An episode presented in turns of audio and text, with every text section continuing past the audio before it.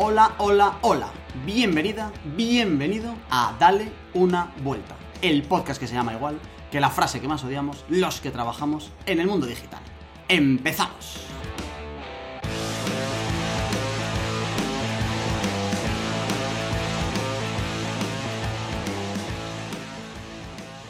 Empieza el año en Dale una vuelta como empezó el año anterior, sin guion, pero con muchos objetivos y con mucho cariño. Y empieza el año con las mismas tres personas con las que empezó el año anterior, representando a la ya extinta segunda mejor agencia de este país. Ha bajado bastante los rankings, no me atrevería a decir en qué ranking se ha quedado ahora. Vamos a desarrollarlo en este programa. El ahora cofundador de otra cosa y digital manager de otra cosa mejor, ha DJ evolucionado. Carlos Herrero, ¿qué pasa Carlos? ¿Cómo estás? Hola Jorge, ¿qué tal estás? A soltar el bombazo nada más empezar, ¿no? Sí, eh, vamos de cara. Bueno, a ver, ya estaba en Twitter, o sea que podía... sí, bueno, la verdad es que ya hice un hilo en Twitter, tampoco estamos destapando nada. Claro, te ibas a guardar la exclusiva para Dub, pero por lo que sea te lo has pasado por el forrito, lo de guardarte la exclusiva. Ya, es que desde que tienes otro podcast, pues tampoco me... Se mantiene con nosotros trabajando en la mejor agencia de growth, seguramente de todo el continente europeo, si no le han echado ya. Vamos a ver si nos confirma. Analista digital y diseñador de experiencias digitales. Nuevo gurú en Twitter y seguramente en el top 3 de las mejores quotes tuiteras de los últimos 7 días. Está con nosotros Juan Rodríguez. ¿Qué pasa, Juan? ¿Cómo estás? ¿Qué pasa, Jorge? No lo has podido definir mejor. O sea, soy el nuevo naval, como decía Carlos. bueno, de eso ahora hablaremos en este episodio, espero, porque yo tengo muchas dudas de, la deriva que está tomando Juan últimamente. Bien, vamos a asegurarnos de si Juan no está tomando nuevas sustancias que antes no tomaba. Eh, termino por presentar a la tercera pata, la más floja de las tres, Jorge García, orgulloso cofundador de Marketing Paradise, presentador que se presenta y que eh, se encarga de que haya un poco de coherencia en este podcast que tiene patrocinador y no es otro que Armando Sotoca, arroba esquecu con cas, S-K-E-K-U, esquecu en Twitter, Armando Sotoca, mecenas, jeque, eh, dueño del 51% de las acciones de este podcast y proud investor at dale una vuelta. No lo tiene todavía en LinkedIn, pero lo puede eh, tener en cualquier momento. Si estás buscando un diseñador a la altura de tus objetivos, que serán ambiciosos para este 2021, Armando Sotoca es tu hombre. Y la web eh, que no diseñó Armando, que diseñó Carlos y que está bastante bien. De hecho, me consta que hay otros podcasts del sector que no nombraremos que la, están copiando, es darle una vuelta a punto digital, en la que ya tienes las notas de este y de todos los programas anteriores. Y si no tienes la suerte de estar viéndonos la cara en Twitch, apúntatelo para la próxima porque estamos en twitch.tv barra dale una vuelta podcast. Y nada más, esta es toda la presentación de un año que viene muy fuerte, que viene sin guion, porque si algo aprendimos del año anterior es que los guiones son basura, eh, no sé ni por, dónde tenemos que... en blanco por eso, ¿no? sí, no sé ni por dónde tenemos que empezar porque hay muchas novedades. Creo que vamos a empezar por lo más importante. No hay nada más importante que contar. En su día hubo alguien que cambió de empresa y se hizo un especial y hoy eh, toca empezar con un semi especial porque alguien que ha tenido una empresa durante muchos años, que la vio nacer y que la vio crecer, ha decidido salir de ella. Muchas preguntas tengo yo en la cabeza. Eh, tendrán nuestros oyentes y evidentes, se dice, espectadores. se dice, columnas. es verdad, hoy no os he dicho nada. Los podría haber llamado renos, los mejores renos que tiene Santa Claus. Bueno, eh, muchas preguntas hay. Vamos a ver cuáles contestas tú de antemano. Mm, tengo curiosidad por saber hasta dónde te destripas. Pero bueno, si quieres cuenta un poco cuál es la noticia como tal y luego ya empezamos con los porqués. Bueno, a ver, a mí tampoco me apetece que eh, mucho salseo, entonces como sé que muchas preguntas va a haber cierto salseo y probablemente muchas te las voy a responder, eh, voy a contar un poco el, resumen, por así decirlo, y luego ya pues vemos lo que se te ha quedado en el tintero que, te gustaría saber, ¿vale? en pocas palabras, he abandonado República Coconut, he dejado de trabajar en República Coconut a día de hoy, todavía soy socio, ¿vale? Pero bueno, eso es algo que vamos a ver cómo, cómo funciona de cara al futuro. Eh, pero lo más importante es que pues, mi día a día ya no está centrada en, esta agencia, ¿vale? Ya no, la parte digital sale fuera a un, nuevo equipo, una nueva agencia que ya adelanto que, se llama Mr. London, ¿vale? Eh, estamos trabajando en ello todavía. Y, bueno, o sea, realmente yo al final sé hacer lo que sé hacer, que es diseño web, marketing online, eh, entonces voy a seguir haciendo lo mismo, pero bajo otra marca. Los motivos de esto, pues pueden ser muy variados, pero bueno, en resumen es eso, que, pues oye, una etapa fantástica en República Conut, pero que por un motivo u otro, pues ha llegado a su fin. Joder. entonces, eh, aquí a partir de ahora dejo vía libre. Podría ser portavoz de cualquier partido político, ¿eh? Nada más. ¿Has visto? nada más regular, ¿eh? O sea, sin altibajos. En plan de sí, he dejado, los motivos son varios, bueno, te falta decir... Es que he dicho, mira, no voy a decir nada porque voy a soltar un monólogo y me voy a ir liando una cosa tras otra, tras otra. Digo, Jorge ya tendrá unas 5 o 6 preguntas, eh, Juan irá haciendo puntillas, entonces ya con eso yo creo que lo cuento y lo hago más interesante para, para la gente que nos escucha. Vale, eh, primero, confirma que no te presentas a las elecciones del Barcelona. Ni, confirmo ni, ni, confirmo ni, Hasta que no veamos una lona gigante en las oficinas de marketing Paradise. eh, a ver, eh, varios, varias preguntas. Tú responde lo que quieras, que al final es tu podcast, ¿vale? Eh, lo que pasa que, a ver, si no respondes al 100%, se te tachará de cobarde y ya está principalmente también por, por, respeto al resto de socios. Si hay alguna pregunta que va a ser un poco comprometida, pues por respeto a ellos. Todo lo que sean motivos personales o qué me lleva o tal, no tengo ningún problema. Vale. Eh, ¿Cuándo se ha gestado esta decisión?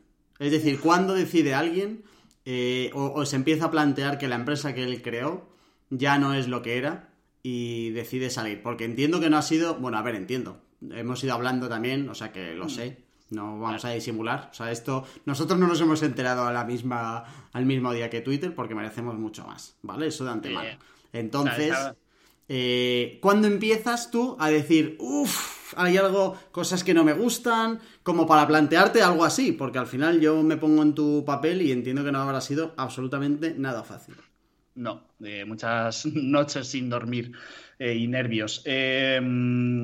A ver, obviamente esta pregunta es un poco cabroncete porque la estás haciendo desde el punto de vista de que tiene información privilegiada. Esto sí, si fuera compra de acciones, la bolsa de valores, eh, la CNMV te estaba ya eh, tachando. Bueno, eh, a ver, decisión como tal de que de verdad, de verdad se me pase por, por la cabeza abandonar la empresa a fondo, eh, se produce más o menos este verano. Yo este verano estaba muy quemado, ¿vale? Eso no quiere decir, y sé por dónde vas, que justo el, año anterior, o sea, ahora mismo, en el momento de grabar este podcast, para cuando pase la posteridad, eh, si estamos en enero de 2021, yo en septiembre de, dos, joder, de 2019 ya eh, tuve un momento de, de, flaqueza, tuve un valoración, tuve un de esto está yendo hacia donde quiero, eh, entonces, bueno, como veáis, estamos hablando que desde que me lo pienso hasta que lo abandono prácticamente año y medio. Obviamente, para mí no era un empleo, ¿no? Eh, para mí era un proyecto que había construido junto a unas personas a las cuales valoro muchísimo, se habían convertido en amigos, hay que dejar de lado la parte más emocional, ¿no? Pero eh, es muy difícil separarlo. Y, pero vamos, prácticamente año y medio. Ahí sí que tuve ahí un altibajo, pero hablándolo con vosotros, sabéis que dije, oye, no, venga, vamos para adelante, es mi proyecto, ha sido un momento a lo mejor de, flaqueza o de dudas, pero antes que, echarlo por la borda a la primera de cambio, eh, pues vamos a intentar cambiar las cosas, ¿no? O intentar proponer, oye, que no me gusta, que creo que no se está haciendo bien, vamos a intentar cambiarlo.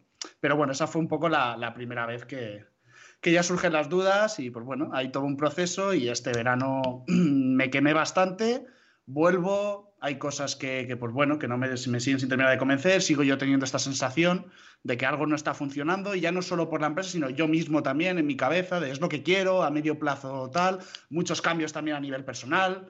en, mi vida que propician esto. Entonces, bueno, pues todo eso al final hace un caldo de cultivo y cuando ya solo haces que pensarlo, dices, aquí algo se ha roto. No puede ser que esté todas las semanas o ni siquiera todos los meses planteándome si donde estoy como socio y dedicando la mayor parte de mi tiempo es para mí o no. Si estás dudando tanto tiempo y constantemente, creo que, ya hace tiempo que, se ha roto algo y que necesitas un cambio.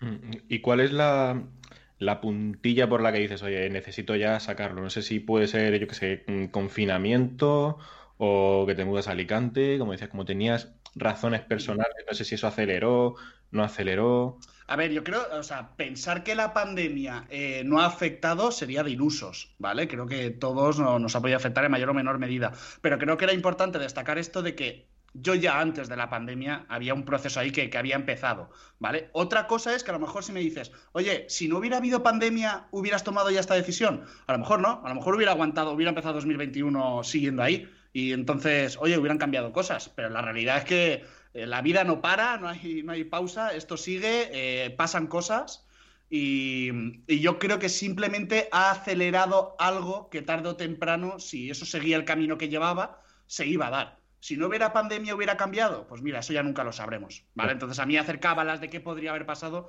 no le veo sentido. Sí, lo, eh, decía más por veros en la oficina, no sé, por, como la comunicación empezó más a ser asíncrona y empezó a ser más digital, obviamente, por, por la Pues te aseguro que eso no ha sido, o sea, no ha sido el tema, pero es verdad que eso ha provocado que yo sí que viera ciertas deficiencias que yo echaba en falta. ¿Vale? O sea, vuelvo a lo mismo no creo que el hecho de la pandemia haya provocado un malestar, que eso es lo que ha generado eh, la decisión. Porque si no, es de mucho riesgo. Yo mismo eh, valoré esta posibilidad de decir, Carlos, ¿te estarás precipitando? Es porque estás quemado, es porque tal, pero como te digo, esto ya ocurría antes, esta sensación ya se había producido antes, entonces, que la pandemia simplemente ha puesto en evidencia a lo mejor muchas cosas que yo ya pensaba de forma más fehaciente al estar más aislado, menos metido en el día a día, tener más tiempo para pensar, analizar o, o tener solo más contacto con los míos o con mi equipo, sí, se ha notado más. Pero al final es una confirmación. Claro, te lo digo porque yo cuando, cuando me planteaba cambiar, a mí me pasaba igual, ¿eh? Me pasó que yo notaba ciertas sensaciones mías de que, que, sé, que iba cansadísimo, eh, que no me gustaba la comunicación, que luego no me gustaban determinadas cosas que tú, que tú también seguro te has planteado, pero para mí el tema de la pandemia aceleró todo y fue como, yo qué sé, como echar un, un Mentos en una Coca-Cola, como que ya dinamitó y dije, mira, la, pandemia la acelera y y esto lo tengo que cambiar porque ya que estoy en casa encerrado 24 horas, tengo que pensar más a fondo de ello. Puede ser, pero ya te digo, creo que las cosas negativas o, las cosas que a lo mejor yo no estaba de acuerdo o no me gustaban, que puede ser mejor o peor, o sea, al final era mi, forma de pensar. Obviamente hay otras personas que tendrán otra y no es ni mejor ni peor, son distintas. Eh, pero se produjeron aspectos que, ostras, o sea, la pandemia hizo que me volviera a mudar a Alicante, eh, que tuviera teletrabajo, que me mudara a Alicante, justo en un momento en el que encima mi pareja también encuentra trabajo en Alicante, eh, cuando lo comuniqué a los compañeros de que, oye, mira, llevamos unos meses trabajando, teletrabajando y se ha demostrado que esto funciona. O sea, de hecho estamos yendo a mejor. Eh, quien me gustaría dar este paso. Y yo ahí, por ejemplo, estuve muy nervioso de, comunicarlo. Digo, ostras, a ver si a alguien no le parece bien o le parece mal, lo que sea. Y todos, todo lo contrario. Oye, Carlos, lo que te haga falta. O sea, todos mis compañeros, eh, confianza total. Y yo proponía eso y, para adelante. O sea, que fíjate que en ese aspecto, eh, realmente, o sea, yo siempre lo digo, o sea, yo tengo unos compañeros muy buenos en República o buenos amigos y que han depositado confianza en mí. Entonces, no es tanto eso, ¿vale? Sino que una serie de cosas de que, pues, que a mí me gustaría hacer las cosas de otra manera y obviamente en una empresa donde hay varios socios, pues es más difícil. Y ya está. Venga, a ver, ahí quiero ir yo. ¿Qué motivos puedes contar de verdad aterrizados? Si hicieras una lista o si la has hecho, ¿qué motivos de verdad son los que te han llevado a dejar tu empresa? Vale. Eh, a ver, yo esto, esta frase hasta, hasta se la he dicho a ellos y siempre he sido muy sincero. Eh, y vuelvo para atrás, mm, no volvería a montar una empresa con, muchos socios. La verdad, cogería máximo dos o tres. O sea, que si fuéramos como máximo tres, maximísimo. Eh, y en este caso, pues hemos sido más. Eso hace que, que no, la gestión se, pueda volver un poco más compleja. Y en este caso, precisamente, es que no lo ha sido.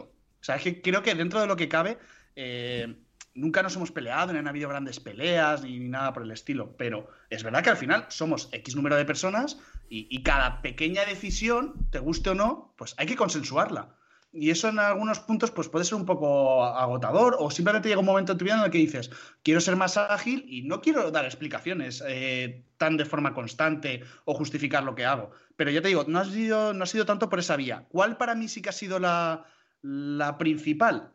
Y es que a pesar de que es verdad que yo, como he dicho antes, o sea, mis compañeros siempre han confiado mucho en mí y me han dado mucha libertad en, digital para hacer lo que yo quería y confiaban y yo lo que proponía, pues generalmente se aceptaba.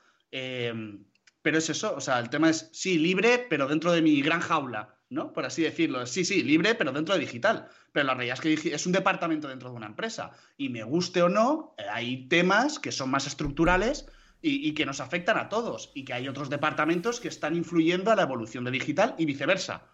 Entonces, eh, hay que pues, recordar, República OCONU tenía dos grandes patas, tanto la parte de, de productor audiovisual como la de digital. Entonces, creo, lo, para mí lo principal fue, son dos mundos totalmente distintos, estamos funcionando a día de hoy como dos empresas distintas, pero bajo un mismo paraguas, que era República OCONU, y esto hace que, uno, las prioridades no son las mismas, los ritmos no son los mismos, las necesidades no son las mismas, eh, la toma de decisiones a nivel estructural eh, se, resienten. Entonces, ese fue el principal motivo de, querer montar algo donde yo tuviera un mayor control y fuera más ágil y no dar tantas explicaciones. Ahí sale un gran aprendizaje de lo que tú has contado, que es que tú puedes tener una empresa, pero que la empresa no sea tuya. Es decir, que tú incluso has tenido que no sé si es pedir permiso, pero sí que consensuar con más gente decisiones sobre tu propia empresa, que al final es cuando pasa eh, cuando repartes una tarta en seis porciones, claro. Claro que, a ver, eh, que esto obviamente pasa en el momento tengas ya, sean dos socios o sean tres, pero es verdad que, bueno, que la realidad es esa. Y es una de las cosas que yo sentía de, tengo una empresa, pero siento que no es mía. Entonces, claro, eh, qué jodido es. Y ya te digo que todos estos comentarios no es algo negativo, al final es algo tan subjetivo que por eso, o sea, yo entiendo que cuando, cuando expliqué el motivo o los motivos de la decisión un poco así a nivel general, pues claro, los compañeros se pueden sentir un poco chafados, eh, muchos lo respetan, otros a lo mejor en el momento pues no terminan de entender la, la decisión y me parece lógico, porque claro, tienen como a lo mejor motivos súper racionales. Y luego yo lo pienso y digo, si es que te puedo dar 100 motivos, y me los vas a discutir todos y nos podemos pelear aquí y no vamos a llegar a un acuerdo. El tema es un poco yo cómo me siento, ¿sabes? Yo al final lo que siento es esto y ostras, eh, qué jodido es, ¿no? Eh, podrá ser lógico, justificable o no, pero la realidad es que lo que siento es eso. Es lo más parecido a una ruptura de pareja, creo yo. O sea, digamos que lo que faltaba era una cabeza visible que juntase tanto la parte visual como tu parte hacia un mismo camino. Mm, sí, es posible. Y luego también valorar si realmente era posible, tiene sentido. Mm, eh, hay, de verdad unas sinergias muy grandes entre las dos partes como para que eso tenga sentido. Porque a lo mejor si, me dices, no, pues es que la, productora, todo el contenido que hace era digital, de grandes campañas, todo para, digital. Puede tener sentido. O viceversa. Es que eh, digital se dedica a apoyar todas las grandes producciones que hace la productora audiovisual. Pongamos que era la pata fuerte y todo es el apoyo en difusión, en tal, en landings, en acciones concretas, pues puede tener sentido que esas dos grandes ramas pues se apoyen unas en otras en, una gran sinergia. Pero la realidad es que yo creo que íbamos un poco cada uno más, más por libre. O sea, pues productora tenía su volumen de trabajo y su tipo de clientela y digital tenía la suya. Y encontrar sinergias entre ellas era muy difícil. Entonces, por eso no sé hasta qué punto sí, a nivel organizativo, pues bueno, pues tener una cabeza más visible podría haber estado bien. Eh, ¿Hubiera conseguido cambiado algo mucho en el día a día? Creo que no por cómo estaban enfocados. Creo que el cambio debería haber sido más profundo. Que no sé si una cabeza visible, como un CEO mucho más visible, lo hubiera conseguido. Ojo. No, no, sé si es tanto de cabeza visible como de que las cabezas que ya había estuvieran alineadas.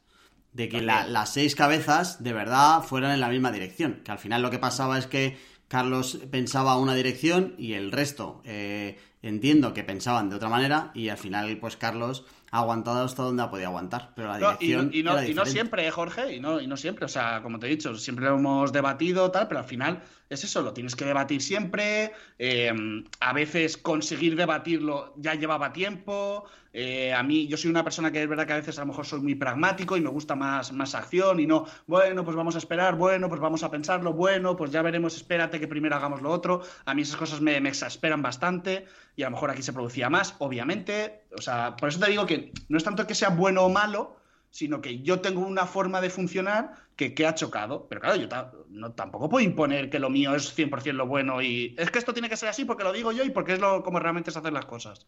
Eh, no, es como a mí me gustaría que fueran. Otro tema que se llama mejor o peor, pues bueno, ya podemos debatirlo. Pero sí que sentía eso, que al final Vale, entiendo que la separación ha sido 100% amistosa. Sí, sí. Sí, la verdad es que, como decía, tengo compañeros, pues tengo suerte. Obviamente hay muchos temas a tocar. De hecho, es la parte que más pereza me da. Hay muchos temas que quieras que no son delicados, que al final pues, te toca discutir, te toca tocar temas un tanto incómodos. Ahí va yo ahora. Eh, ¿Tú vas a salir por completo de la agencia? Es decir, tu parte de la sociedad se la vas es mi a... Intención. Es, tu intención. Pero faltan muchos flecos ahí que no son fáciles eh, ahora mismo. Exacto, exacto. Al final, eh, simplemente por poner, a lo mejor gente que, no está en una empresa y no, no, lo ha, no ha valorado, sin entrar en muchos detalles, o sea, yo dejo de trabajar, pero puedo seguir siendo socio. Y eso tiene pues una serie de repercusiones. Eh, mis compañeros no están obligados a comprarme la parte.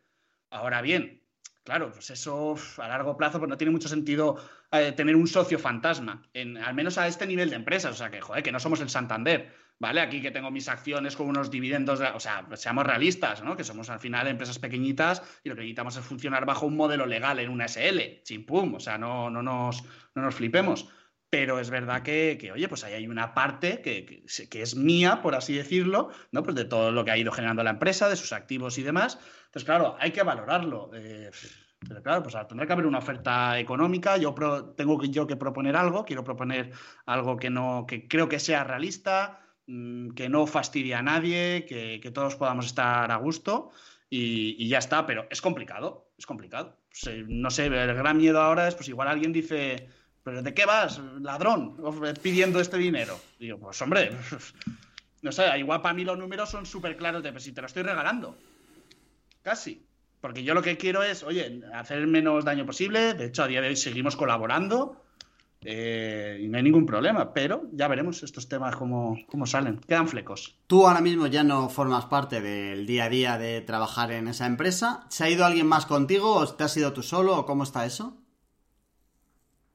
El equipo, el equipo digital em, se ha venido, dos personas han venido conmigo. Vale. Vale. Vale, ok. Em, comparándolo con la anterior vez que hiciste el cambio, antes tenías eh, Community Me, ¿puede ser? Sí, sí. Comparado con eso, ¿qué, diferencias o similitudes, sensaciones has tenido si lo comparas con eso? Porque eso también se paró, lanzaste República Coconut. Claro, es que eso no fue lo mismo, ¿vale? O sea, hay que, volvamos, hacemos retrospectiva a muerte. Eh, República Coconut surge de la fusión de Community Me, que era la primera agencia que fundé junto con Juan, Juan Uceda, de Prensa Link. Eh, y teníamos la agencia, estábamos allí y conocimos a otra agencia que se llamaba MGW, de producciones audiovisuales.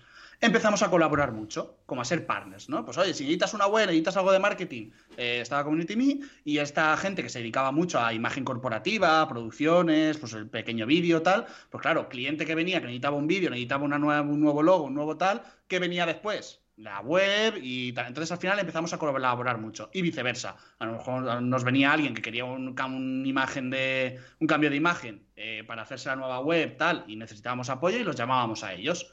Claro, llegó un punto en que compartíamos muchos clientes, la verdad. Y, y dijimos, ostras, ¿y si montamos algo más grande? Claro, esto te estoy hablando de hace siete años casi. Entonces, bueno, pues ahí surgió la, posibilidad y nos juntamos. Entonces, claro, eran dos, agencias totalmente distintas que se juntan bajo una marca. Claro, yo ahora es, no es nos volvemos a separar, es como yo, que junto con Juan, lo que pasa es que Juan abandonó la, aventura nada más empezar, em, yo llego a un punto en el que digo, hasta aquí he llegado. Pero yo siempre he estado liderando la parte digital en, en República, para bien o para mal. Porque lo que ha ocurrido a día de hoy es que, claro, al salirme yo, pues ha sido prácticamente, digamos, que, la parte digital de República queda, queda fuera, queda externalizada en un partner que es esta nueva marca. ¿Vale? Acuerdos de colaboración, funcionamos muy bien, pero la realidad es esa. Entonces, creo que no, es lo mismo. No es lo mismo, desde luego. Vale, por avanzar un poquito, entiendo que eh, de República Coconut salís tres, que eh, os habéis quedado los tres, que es lo que habéis lanzado o que vais a lanzar ahora, ¿no? Y somos cinco. Somos cinco la nueva. Venga, a ver, cuéntanos tu nueva vida.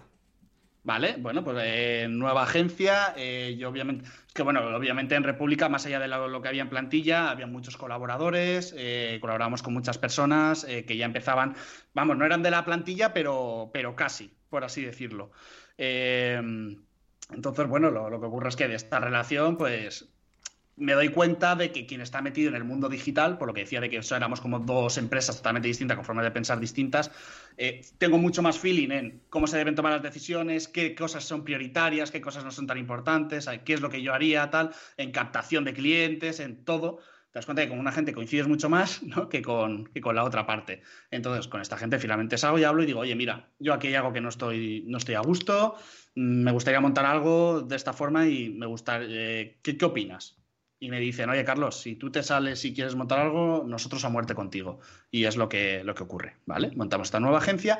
Claro, dos de las personas que habían venido conmigo a República Conut, eh, pues bueno, que ya tenían mucha relación, pues dicen, oye, mm, igual seguir en República Conut no tiene mucho sentido, pues nos vamos, preferimos continuar contigo. Y eso es lo que, lo que ocurre. Y hablando obviamente con República Conut, pues mantenemos una relación, una persona que está en el equipo digital que, de cuentas con los clientes y que también tiene mucha experiencia, sí que se queda en República y ese es ese nexo ¿no? entre los clientes de siempre de República con nosotros como, como partner. De hecho, a muchos clientes se les ha comunicado, oye, la parte digital de República ha salido a una, a una nueva marca que es partner de República y es quien, quien lleva los temas de digital y vamos, no ha habido ningún problema también en fruto de, esa especialización y de esa forma de, trabajar y, de otras necesidades que tenemos, ni más ni menos. O sea que también te has llevado clientes como tal, ¿no? O los proyectos que había de digital de República se han ido con, contigo. En, en, muchos seguimos colaborando, claro. Vale, vale. ¿Y mm, cuál es el, proyecto a 12 meses de la nueva agencia? ¿Tenéis pensado cómo vais a captar o qué tipo de clientes? O sea, hay un poco más de... ¿Dónde está ahora mismo? ¿Cuál es el punto actual de esa empresa de cinco personas? Eh, que, yo no me pete la cabeza, ¿vale? Pero bueno, ya no. Eh, a ver, por contar aquí un poquito, em, ya te puedes imaginar cómo es la salida de una agencia a la que le estaba dedicando todo el tiempo y que obviamente por respeto estuve echando mi jornada y más para intentar cerrarlo todo lo, mejor posible y después de terminar eso, con extra de trabajo, me ponía a ver todo lo que había que montar para, lo nuevo. Eh, de hecho, la Navidad ha sido muy divertida, te puedes imaginar, o sea, menos vacaciones ha sido de todo. Eh, entonces, bueno, eh, lo primero ha sido eh, la nueva forma de organización del equipo, qué cosas considerábamos que no nos gustaban de la anterior manera y cómo la queríamos hacer a partir de ahora. Entonces estamos poniendo mucho foco en la organización y sobre todo en procesos. ¿Vale? Creo que estamos poniendo mucho foco en intentar ser lo más productivos posible eh, para ser lo más rentables. Estamos con tema de automatizaciones, estamos intentando que quede muy claro cada vez que llega un cliente con determinado tema, bien sea un servicio, bien sea un proceso que hay que hacer dentro de un servicio, que esté todo documentado y que, quede, que no haya dudas, que si mañana hay que contratar a una persona, así es como hacemos las cosas, ¿vale? Dentro de que tú puedas tener tu opinión y puedas introducir mejoras o no, o, lo que sea, ¿no? Pero sobre todo esa parte de, tenerla muy clara. Eh, la siguiente parte es la de captación. También queremos ahora, eh, obviamente, empezar a funcionar, pero todos los beneficios ir reinvirtiéndolos para crear un sistema de, captación, ¿vale? En, nosotros mismos. Eh, para ello, la rentabilidad consideramos que pasa principalmente por lo que estamos haciendo, ser más eficientes, lo que comentaba de procesos, intentar ver cosas que se repiten para automatizar todo lo posible y también ver qué parte de los servicios es más rentable, o sea, seguir un poco en ese camino que ya empecé un poco en República, ¿vale? Que al final, eh, pues bueno, pues ahora tengo un poquito más de ayuda extra en, en este aspecto.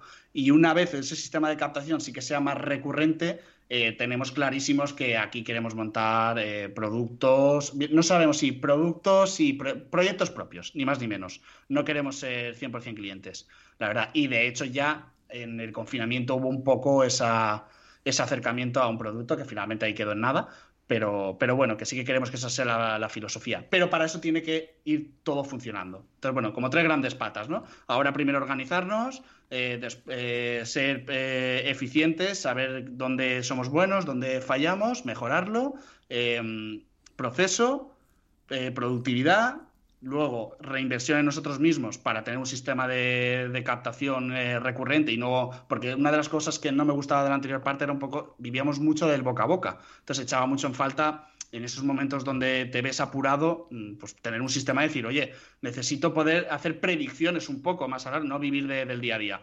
¿Vale? Esa sería la segunda fase y la tercera es la más escalable, Eh, entiendo que el no depender de, vale, si yo quiero, estoy con una persona haciendo una web, haciendo números redondos, eh, si quiero hacer dos, que no tenga que ser dos personas. ¿Vale? Eso uno, y luego productos que te permitan que esa escalabilidad sea mucho más grande. Eh, ¿Cuántos socios sois? ¿En la nueva empresa de los cinco sois tres? Tres. Vale. Y mm, lo bueno que tenéis, entiendo, es que al, al salir ya con clientes, por lo menos no empezáis con cero ingresos, claro. No empezamos de cero. ¿Cuál es el gran problema cuando, cuando empiezas? Eh, la liquidez liquidez o al menos que metan mucha pasta cada uno de, los bolsillos, que vamos a intentar pues que sea la, menos posible, ¿no? Pero, pero claro, ese es el principal problema a lo mejor en un inicio que, nos hemos visto. No hay aquí ningún gran socio capitalista, ni, pero bueno, si tenemos que aportar nosotros al inicio, pues ningún problema.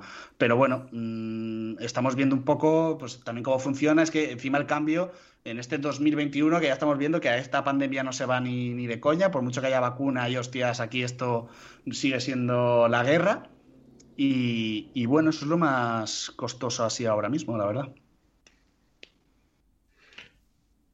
O sea, has dicho, por un, por un lado, eh, foco también en servicio, continuar como estabais antes, y por otro, ¿no crees que eso puede, puede hacer que os desviéis de, lo inicial? O sea, si, tenéis el foco en crear producto y también dar servicio. Mm, a ver, depende. Yo, por ejemplo, a mí un, un modelo que, yo admiro, o yo pienso en eSocial Web, Álvaro Peña y demás, que empezaría siendo una agencia de SEO y él estaría dando servicio a los clientes. Y ahora mismo, como que dentro de la agencia tienen otra división que es de proyectos propios y que él ha pasado a liderar. Él se salió de los clientes una vez ya tiene un sistema eh, bien montado. Saben lo que son buenos, saben cómo tienen que ser los procesos. De esa forma, cuando alguien se incorpora al equipo, sabe cómo debe hacer las cosas. No necesita Álvaro estar ahí encima, por ejemplo. Y supongo que tendrá un sistema de captación recurrente eh, también. Entonces, eso le ha permitido a él decir, vale, tengo una agencia funcionando como yo considero, superviso, otro de los socios está dirigiendo y él tiene como una división de, proyectos propios. Eh, obviamente, si, si esto lo pensamos que diciendo que para hacer proyectos propios tenemos que ser nosotros cinco, se pierde foco. Obviamente, para llegar a ese punto de proyectos propios no es siendo los cinco actuales, ni, ni de broma. Y es un largo plazo muy, muy largo. Sí, sí, claro, claro. Es un largo plazo de que a lo mejor estamos hablando, bueno, largo plazo, a lo mejor te hablo de dos años. O sea, tampoco. Obviamente en este, eh, este año no está contemplado. Es mucho de visión. O sea, sí, ¿qué vas a hacer con los beneficios que te dé la parte de servicios? Claro, lo puedes quedar en el bolsillo o te lo puedes meter en los... Eh, Carlos al principio a corto plazo tiene pensado meterlo en captar, de coger, oye, esta pasta que estamos ganando ahora, la podemos sacar hoy, pero a lo mejor mañana estamos jodidos, vamos a reinvertirla para hacer crecer la parte de servicios. Cuando la parte de servicios de dinero de verdad, pues entonces de ahí van a coger una parte de la sociedad y van a decir, oye, pues esto lo reinvertimos en crear lo que quieran y ya está. Y dentro de dos años, a lo mejor hay un 25% de los ingresos que vienen de la parte que no es de servicios. Algo así, ¿no? Sí, o sea, realmente creo que es un proceso bastante lógico. Es primero de vamos a ver lo que tenemos, vamos a organizarnos bien, vamos a intentar ser eficientes, vamos a ver qué números nos salen ahora que hemos arrancado. Perfecto. ¿Cómo podemos mejorarlos? Genial. ¿Qué hacemos con estos primeros beneficios? Como bien ha dicho Jorge, puedes empezar a llevártelos al bolsillo, pero igual te los llevas el primer mes, el segundo, y de golpe al tercero dices, ¿por qué no me llega más al bolsillo? Coño, porque es que se te acaba el boca a boca o este mes pues nadie te ha recomendado. Eso es lo que no queremos. Se reinvierte, eh, tener un sistema de captación más o menos, que esto ya se sabe que tampoco puede ser matemático, pero, pero sí que quien tiene un sistema de, captación eh, recurrente, pues al final más o menos mm, sabe que, en qué, entre qué media del lead se mueve, cuántos cierra, etcétera, etcétera. Habrán altibajos, obviamente, meses buenos y meses malos, como en todos los sitios. Pero, hostia, te aseguro que mejor tener un sistema de, captación deficiente a no tener ninguno. Eso ya sí que te lo aseguro. Y una vez esté esa parte, ver cómo se desarrolla la agencia y con eso sentado abrir nuevas vías de, negocio, que en este caso serían proyectos y además muy relacionados con lo que realmente sabemos hacer, ¿eh? ¿eh? realmente. O sea, que tampoco va a ser aquí de golpe, no sé, montamos otra, otra cosa totalmente distinta. ¿Vale? Pero, por ejemplo, que no vería nada mal tener nuestro propio e-commerce por poner un ejemplo, porque creo que todo lo que aprendas de ese proyecto es que encima lo puedes aplicar a, lo de los clientes. Y encima es que, seamos realistas, lo vas a hacer con más gusto. Le vas a dedicar horas, eh, etcétera. Eh, con diseño web a nosotros nos pasa lo mismo. En, el desarrollo con WordPress, intentando elaborar un proyecto fuera de horas de la agencia, eh, aprendimos un montón de varias cosas que hemos podido aplicar a, las webs que ofrecemos ahora y que encima estamos cobrando más caro. por, por, tener esto. Entonces, claro, al final ves algo que se retroalimenta mucho. Es verdad que para poder conseguir eso muchas veces tienes que perder mucho tiempo de pelearte, de trastear, de investigar, de equivocarte, pero mientras tanto necesitamos que algo esté funcionando. Entonces, a mí me encantaría ser esa persona que se está pegando y equivocándose. Pero para cuando el día que diga, vale, por fin lo tengo después de tres meses, aquí lo tengo y ahora esto lo aplico también, además de para un proyecto propio, lo aplico también en la agencia porque hay un salto exponencial de calidad. Esa es un poco la idea. Bueno, queda la última pregunta, que es la más importante. Vale. Que es, eh, del 0 al 10, ¿Sí? ¿cuántos puntos has ganado de felicidad con esta decisión? Uf, eh, hostia, qué difícil. ¿Tengo que decírtelo en puntos? Para, es que si no, no vamos a saber. Ah, mucho, a un poco. No, no. Del 0 al 10, ¿cuántos puntos has subido? Uf, es que no te voy a decir puntos. Te lo voy a decir de otra manera. No, porque creo, hablaría por fases o no sé cómo decirte, es decir, el, proceso de salida todavía está en marcha, hay cosas que sé que no me van, me van a gustar o que hay temas delicados o flecos todavía por, resolver, entonces creo que todavía tengo muchas cosas en la cabeza como para decir, oye, ya está, ya tengo un poco lo que en mi mente eh, quería, ¿vale? Sí que confieso que el día que lo comuniqué y me di fuera y empecé a visualizar lo que podría ser esto una vez pase todo, eh, no tengo que reconocer que me sentí muy aliviado y, feliz de haber tomado, de haber dado el paso. ¿Vale? Lo que pasa es que obviamente pues dejo atrás pues, cosas que, voy a echar mucho de menos, pero bueno, eso es otro tema. Otra, medida que no son puntos son horas de descanso, felicidad. Horas que no estás dándole al coco de. Joder, esto me llena o no me llena. Mm, sí, yo creo. Por ahí va más, ¿vale? El, que lo que estoy haciendo ahora, aunque le esté echando también muchas horas como, como un cabrón, Mm, empiezo a sentir esa motivación que hace cierto tiempo que había perdido y que perfectamente diría los dos últimos años. ¿Vale? De decir, oye, yo me considero una persona profesional, me considero una persona seria y que para el trabajo cumplo e intento dar siempre lo mejor de mí, esté más o menos a gusto. Eso es otro tema. ¿Vale? Pero siempre intento estar ahí al, pie del cañón. Y creo que lo he hecho. De hecho, una vez comunicada la decisión, había gente hasta que se sorprendía, que me dijo, hostia, pues si has estado matándote por República eh, eh, ayer mismo y hoy no me estás diciendo que te vas. Y digo, es que yo no lo concibo de otra manera. Digo, y más cuando a quienes voy a dejar ahí son también amigos míos, no solo compañeros de trabajo. Entonces digo, yo mientras tenga que estar aquí a muerte y oye, y les sigo deseando lo mejor, y si me viene una persona que quiere hacer una producción audiovisual, les voy a recomendar a República, si es que no, no hay más. Em, se me está yendo el hilo, porque estaba comentando esto. Eh, que no, que te ¿Qué me estabas preguntando? Te preguntaba Juan lo de las horas de descanso y tal, que al final viene de mucho tiempo de estar eh, un poco frustrado, de decir, joder. Sí, sí, realmente sí. O que hay cosas del día a día que ves que a lo mejor lo que estás haciendo no te estás acercando al punto que tú realmente te gustaría. Entonces, claro, es un poco de frustración decir, ostras, yo me estoy esforzando un montón. Eh, a lo mejor en conjunto o a otros compañeros están contentos del rumbo que llevamos, están satisfechos, pero yo no me estoy sintiendo realizado. Eh, no, y no solo por, por mí o por. A lo mejor yo necesito también ayuda de otro tipo de compañeros, eh, etcétera. Simplemente es algo no estaba funcionando, algo no me hacía sentirme cómodo. Era, yo llegaba el fin de semana y necesitaba desconectar 100%. Eh, cuando otras veces, claro, como todo el mundo necesito desconectar, pero a mí no me importaba un fin de semana ponerme a hacer algo de, de, formación en una membresía a la que estaba apuntada.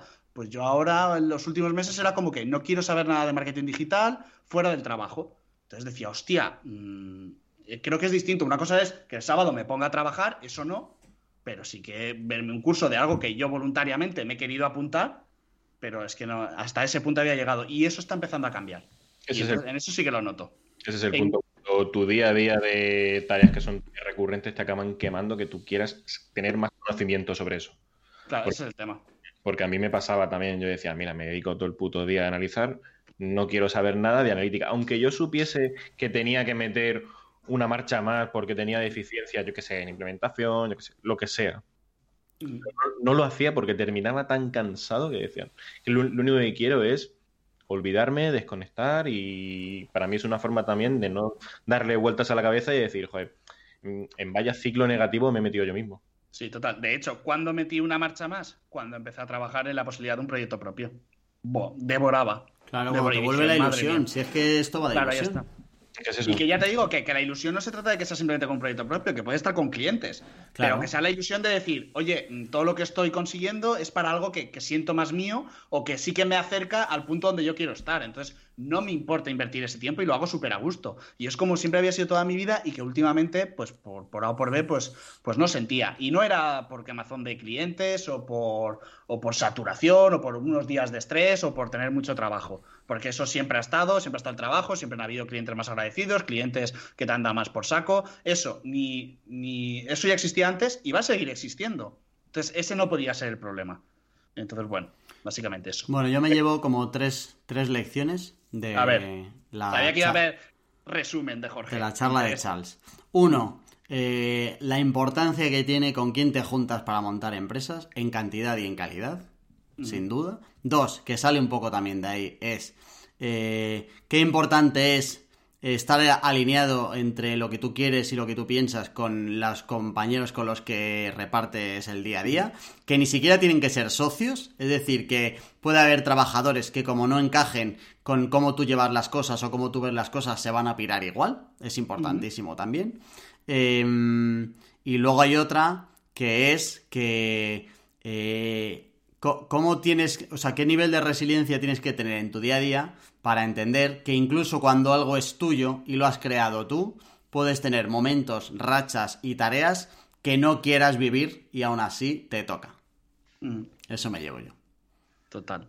Mm. Yo, por el lado de los socios, también, obviamente, eh, por intentar defenderlo un poco, en aquel momento tenía todo el sentido. Porque, claro, en aquel momento hablo, eh, hola, 25 años. Claro, ¿cuáles eran tus objetivos? Claro, eh, yo ahora tengo 32 mis objetivos vitales, mis preocupaciones a corto medio plazo, eh, no tienen absolutamente nada que ver. Eh, con 25 ya era el chaval que se había ido a Madrid a comerse al mundo con su compañero Juan, de aquí de Alicante, de la universidad.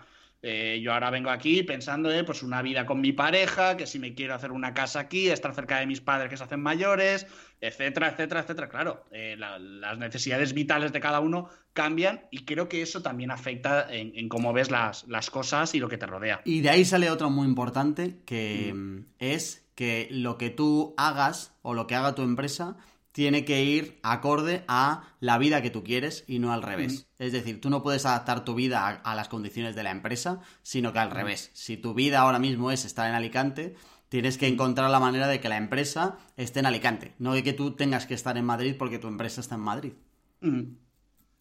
Importante eso, total.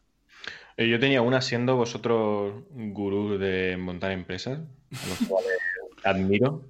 Yo con la tontería es la tercera ya, con 32 años, o sea. Ya puedes ponerte en, LinkedIn lo de emprendedor en serie, ¿eh? ¿eh? hostia, muy buena, ¿eh? ¿Qué consejo le darías a alguien que está pensando lo mismo de que no sabe si dejar? ¿Sabes? Porque el sentido de, de pertenencia, yo pienso en ti, Carlos, y digo, joder, el sentido de pertenencia es que es, tan, tan profundo que a mí al menos me costaría muchísimo dar el paso y no sé si lo, si, lo terminaría dando. Eh, precisamente, eh, no olvidemos, Juan, cuando, antes lo hemos comentado, creo que una de las cosas que me ha hecho luchar a muerte y cuando tuve ese primer tal fue ese sentimiento de pertenencia y ha sido probablemente la, la parte más, más difícil. Es más, yo lo digo aquí públicamente, o sea, más que socios, más que compañeros de trabajo, o sea, yo en Madrid ahora mismo siento que, me dejó una familia, ni más ni menos, o sea, que yo con ellos he, tenido una relación buenísima y he compartido muchas cosas fuera del trabajo, pero muchas. O sea, que las vivencias que pueda tener una persona desde los 25 hasta los 30 años, ya aquí insertad todo lo que se os pase por la cabeza de esa franja de edad de fines de semana. O sea, imaginad lo que yo he vivido con esta gente y que me han dado momentos buenos, ¿no? Lo siguiente. Entonces, ese sentimiento de pertenencia es descomunal.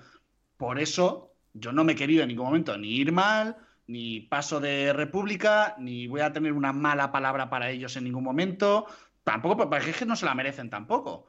O sea, ya no solo por, por bien queda.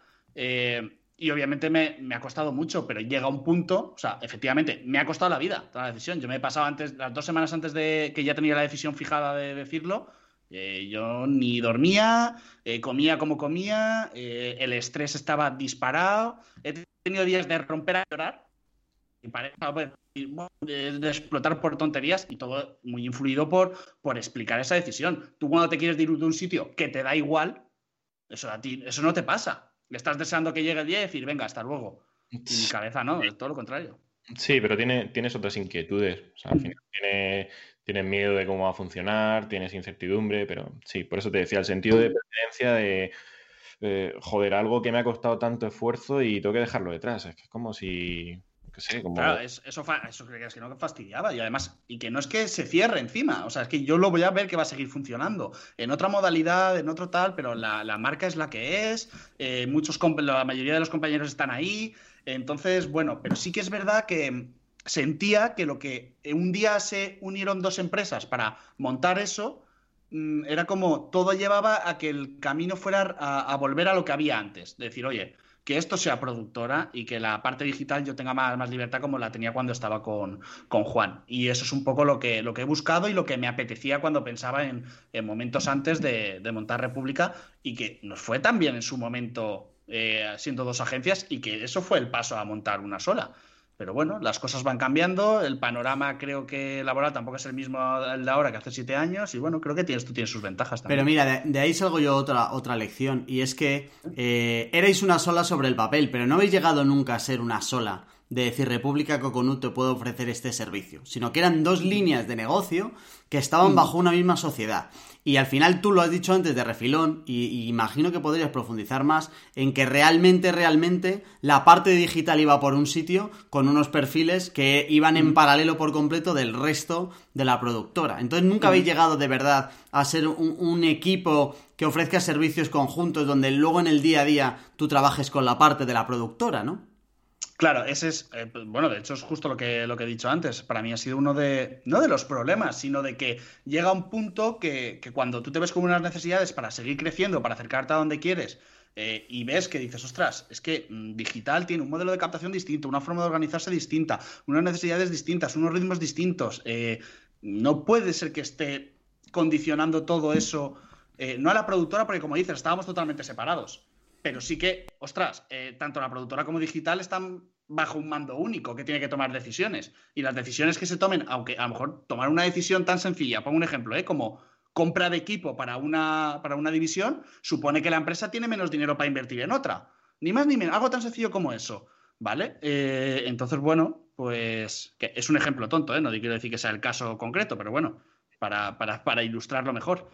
Mm, y bueno, pues en ese aspecto creo que sí, era, es que al ser tan distintas, y lo he dicho antes, o sea, nunca ha habido una sinergia grande entre, entre ellos, sino es eso, dos divisiones, dos líneas de negocio bajo un mismo paraguas. Y por eso he dicho al principio, éramos dos empresas funcionando bajo una misma marca. pum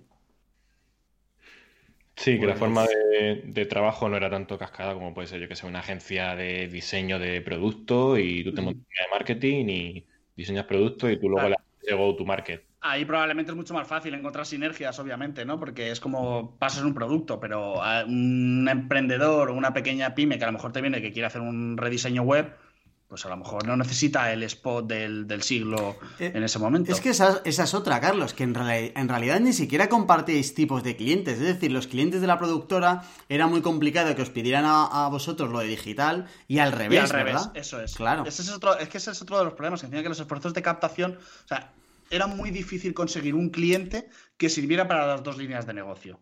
Y eso es lo que. Eso también frena, frena bastante. Pero bueno, esto ya como, pues como lectura de, que era una realidad. Que puede funcionar la empresa porque una línea va súper bien de negocio y la otra también. Pero el problema es cuando, bueno, pues eh, a, nivel un poquito más alto, eh, se considera de que sí, oye, me alegro que la productora vaya como un tiro, ojalá siga siendo así, pero yo tengo otras necesidades y yo quiero ir por, quiero que me vaya como un tiro mm, siguiendo la dirección que quiero. ¿Cómo lo veis? ¿Os vale las respuestas? Sí, hombre, sí. Cualquiera que esté pensando en juntarse con alguien para montar eh, un puesto de venta de limonada en la calle debería escucharse este programa. ¿eh? No sé si ha sido como una alabanza o ha sido un poco insulto de. No, no, no. montando, de estar montando bazofias. Que va, que va, que va. Es que este tipo de cosas es complicado encontrarlas. Es decir, que alguien eh, deje su propia empresa por estos motivos. Es decir, que decir, oye, que no estoy a gusto, me voy. Joder, yo creo que es el primer caso que recuerdo. Ya no de alguien cercano, sino de alguien lejano. De haber leído por ahí decir, dejo mi empresa. Hay un montón de historias de cómo se venden o de cómo se cierran, pero no de cómo se dejan. O sea, es que tu empresa, o la que era tu empresa, va a seguir abierta. Y eso eh, es, un caso como muy concreto. Y además las razones que tú has dado sí que creo que serán más comunes de cuando hay problemas, ¿sabes? De, el número de socios, de la, de la, calidad de socios, cuántas historias hay por ahí, en 10.000 podcasts que te ponga de empresas, cuánto sale mm. la importancia de elegir los socios, de no sé qué. Tú, además de la calidad, en el sentido de estar alineados, tenías el problema de la cantidad, que es que aunque mm. seis personas estén de acuerdo, ya es muy complejo. Pues imagínate que cuando no lo estáis. Y en algo tan eh, relevante para vosotros individualmente como es el futuro de vuestra empresa, de vuestro trabajo. Es decir, es que esto lo he mm. construido yo y yo no, ya no es que sea em, autosuficiente, es que soy uno de seis. O sea, es que es muy complicado que yo pueda influir de manera tan directa sin depender de otros. O sea, hay un montón de cosas que se pueden sacar de tu caso que me parecen muy guays para cualquiera que quiera estar en el futuro en un caso parecido. Y ahora habrá pues mucha gente que esté saliendo de la carrera y que se quiera venir a Madrid a montar cualquier historia, que seguro que si escuchara darle una vuelta se evitaría muchos problemas o por lo menos va a tener conversaciones con sus socios que de otra manera a lo mejor ni las hubiera tenido. Pues nada, pues me, alegro que esta masterclass le pueda servir a alguien. Desde luego creo, creo que sí, que, es curioso, ¿no? Es, más raro salirte de, tu empresa, pero bueno, porque normalmente muchas veces eh, te sales porque hay una pelea con el otro socio súper grande y deciden poner por tierra, o te vas porque, venga, pues cómprame mi parte y quédate tú, no quiero saber nada, o cosas así de este rollo. Aquí ha, sido todo, pues por suerte, mucho más, mucho más amistoso. Eh, yo no voy buscando esa parte ni, ni nada por el estilo. Y es simplemente un, yo quiero hacer otra cosa. Oye, encantado de haber montado esto con vosotros, pero ahora a día de hoy quiero hacer otra cosa.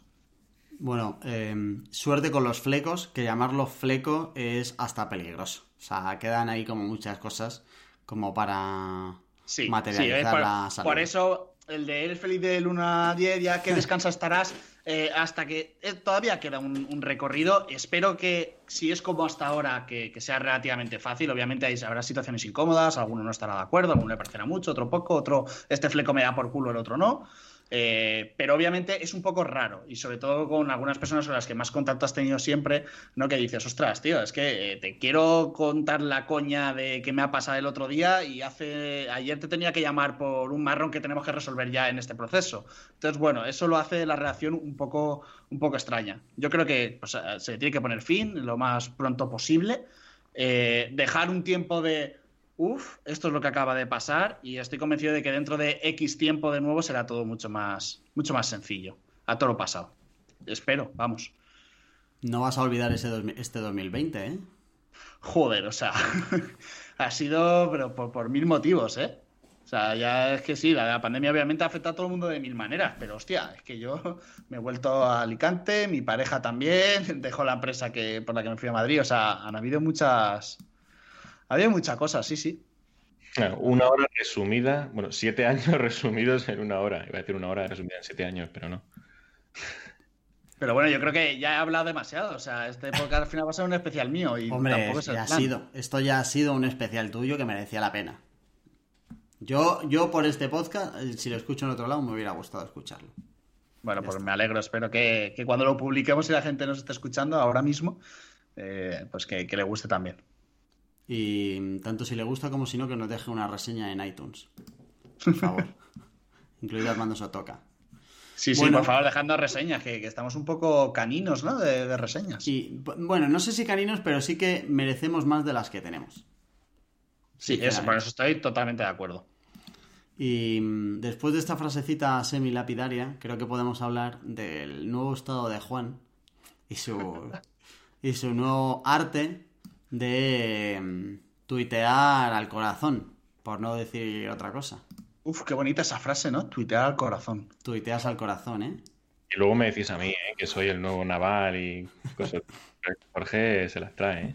Juan, ¿cuál es tu rollo para este 2021? Mira, pues eh, uno de mis propósitos principales, bueno, ya puse un, hice un hilo de, objetivos que tenía para este año, pues desde volver a hacer ejercicio, porque para mí era súper importante volver a sentirme bien como, por ejemplo, hace dos años. Yo, fíjate, para que te hagas la idea, cuando hacía ejercicio diariamente lo notaba luego en el estado de ánimo, y es que el estado de ánimo luego repercutía en cómo afrontaba las tareas y incluso cómo me relacionaba con los compañeros. Entonces quiero volver a recuperar ese ejercicio, ese desfogue para, para, para tener energía en el día a día y decir, vale, estoy lleno y voy a darlo todo, aunque sea, pero tenía e-, esa parte que necesitaba cambiar Luego también el tema, bueno, tener eh, pues, de mejores conversaciones profesionalmente, conocer a gente, salir de mi círculo, abrir un poco más. Todo eso sí que lo está cubriendo Rodo, que estoy aprendiendo muchísimo. Luego el tema eh, leer mejor. En, el año pasado, con, el confinamiento y demás, eh, me leí un montonazo de libros, pero es que no, no los interiorizaba, no sacaba nada de valor para eso. Eh, no sacaba nada de valor de leer esos libros. Entonces, eh, uno de mis objetivos de este año es leer menos, pero mejor. O sea, pasar más tiempo en los libros, incluso releerlos dos o tres veces para sacar conclusiones y cosas que pueda aportar en el día a día. Entonces, por eso me he planteado, bueno, me, he puesto como a buscar eh, referentes tanto de organización como frases que me gusten y cosas así. Y en uno de esos puntos he descubierto a, eh, creo que se llama eh, Ibarrondo, que me ha gustado mucho su libro, que es la primera vez que le pegué con la izquierda, que te habla de cómo liderar, cómo liderar, cómo organizarte, cómo organizarte el año. Imanol fue futbolista profesional en, la Real Sociedad y ahora se dedica a, eh, es como coach de, de futbolistas. Hombre, y Manol en la Liga Fantasy se me ha dado muchas alegrías. Coach de futbolistas, me encanta ese cargo, de los mejores que he escuchado últimamente. ¿eh? Te dicen que te tienes que especializar en un sector siempre, tío. que ahí tiene mucho para hacer, mucho camino.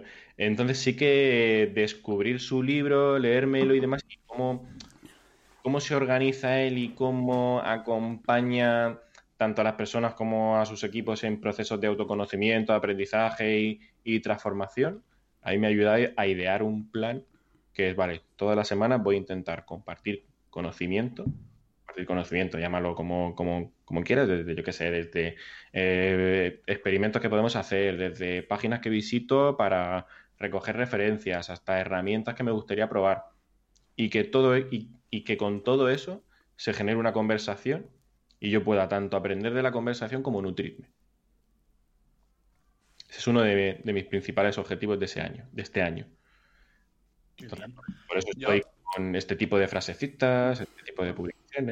Yo reconozco en concreto este que has mencionado de los libros que me gustó mucho, de hecho creo que lo, retuiteé, porque estoy totalmente de acuerdo. De todas formas, vamos a entrar un poco más a fondo. Yo creo que aquí este 2020, eh, esta personita que tenemos aquí delante, este, a Juan, mm, yo veo un antes y un después en esta persona desde su paso por este podcast. O sea, yo creo que, igual si, si, podría ser esto como una especie de academia, como OT, o sea, debería unirse gente y transformarse aquí y luego irse. O sea, yo recuerdo una frase que, dijiste, Juan, que decías, a mí el podcast me ha servido eh, para expresarme mejor, para hablar más, algo que a lo mejor era una cualidad que tú querías eh, trabajar, pero ostras, es que... Eh, el Juan que empezó en este podcast, que no llevamos tanto tiempo, y el que es ahora, o sea, con su propio otro podcast, por otro lado, que es Rodobo, que nació de otra newsletter, que ahora estás que, que me abro al mundo, etcétera. Eh, perdona, o sea, los tweets que estás poniendo, o sea, yo me, me quedo loco, por favor, Juan. O sea, eres eh, el nuevo Naval. Y que, no los y que no los y que no lo he ganado tampoco, ¿eh? Que yo el hablar en público y todo eso me cuesta un montón. Bueno, pero, pero poco a poco, vamos, eh, a mí me lo han comentado, o sea, amigos que, tenemos en común, de decir, ostras, Juan eh, me encanta en el podcast cómo ha cambiado de los primeros episodios a, los de ahora, o sea, mucho más suelto, mucho más natural, ¿vale? Eh, y luego, claro, pues tweets como, aunque nada cambie, si cambio yo, todo cambia. Joder, por favor, Juan, pero por favor. Estoy citando a Proust, es que no. Bueno, pues ya también tienes a Jimmy Page. Dejo de practicar un día y lo noto yo. Lo dejo dos días y lo notan y lo notan los que saben. Lo dejo tres y lo nota todo el mundo. O sea, un nivel de presión, un nivel de autoexigencia que tiene Juan ahora mismo encima, que me parece brutal. Entonces quería reconocer el, camino que has recorrido desde que yo personalmente trato más contigo, porque conocerte te conozco antes del podcast. me nota, ¿eh? Juan, ¿tú lo ves igual? Lo que acaba de decir Carlos. ¿Crees que sin darle una vuelta existiría Rodobo Podcast o que sin Rodobo Newsletter existiría Rodobo Podcast, o que sin este podcast eh, hubieras mejorado por otro camino el, hablar y tal? Sin este podcast puede ser que no existiese Rodobo porque estarías dándole vueltas a la idea. Uf, qué buena esa, ¿eh? De hecho, ahí va el tweet que puse de comprométete y luego decides. O sea, ve poco a poco porque así es como alcanza un tren su máxima velocidad. es que lo piensas y el tren sale despacito y luego alcanzando el ave sus 200 km por hora. Pues Sabes que, te quedan seis meses para que alguien coja tus tweets, una editorial, los recopile en un libro y los ponga en preventa. O sea, eres consciente, ¿no, Juan? Sí, de hecho, de hecho, lo que. Joder, es que yo pienso en cómo estaba yo. Fíjate, en, en 2019, cuando empezamos el podcast, yo cambié de jefe y para mí eso fue una catástrofe total, de tener un jefe eh, líder, inspirador, que confía en ti, que tú confías en él, que sabe guiarte, que sabe, que sabe sacar tu, parte buena, que sabe como ponerte retos para que tú seas cada día mejor.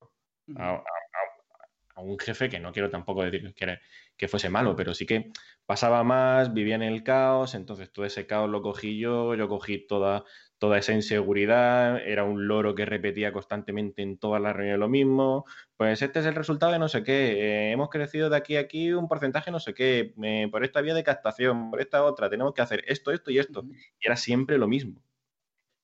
Entonces a mí, el, que lo he dicho también en, en alguna newsletter, el abrirme más aquí con vosotros me ha ayudado a que yo sepa qué tengo que hacer para seguir cogiendo esa velocidad. Y si sí, esto es una declaración de amor. me, he quedado, me he quedado loquísimo con esta última frase, Juan. Totalmente, Jorge se ha quedado con lo que habla él, no.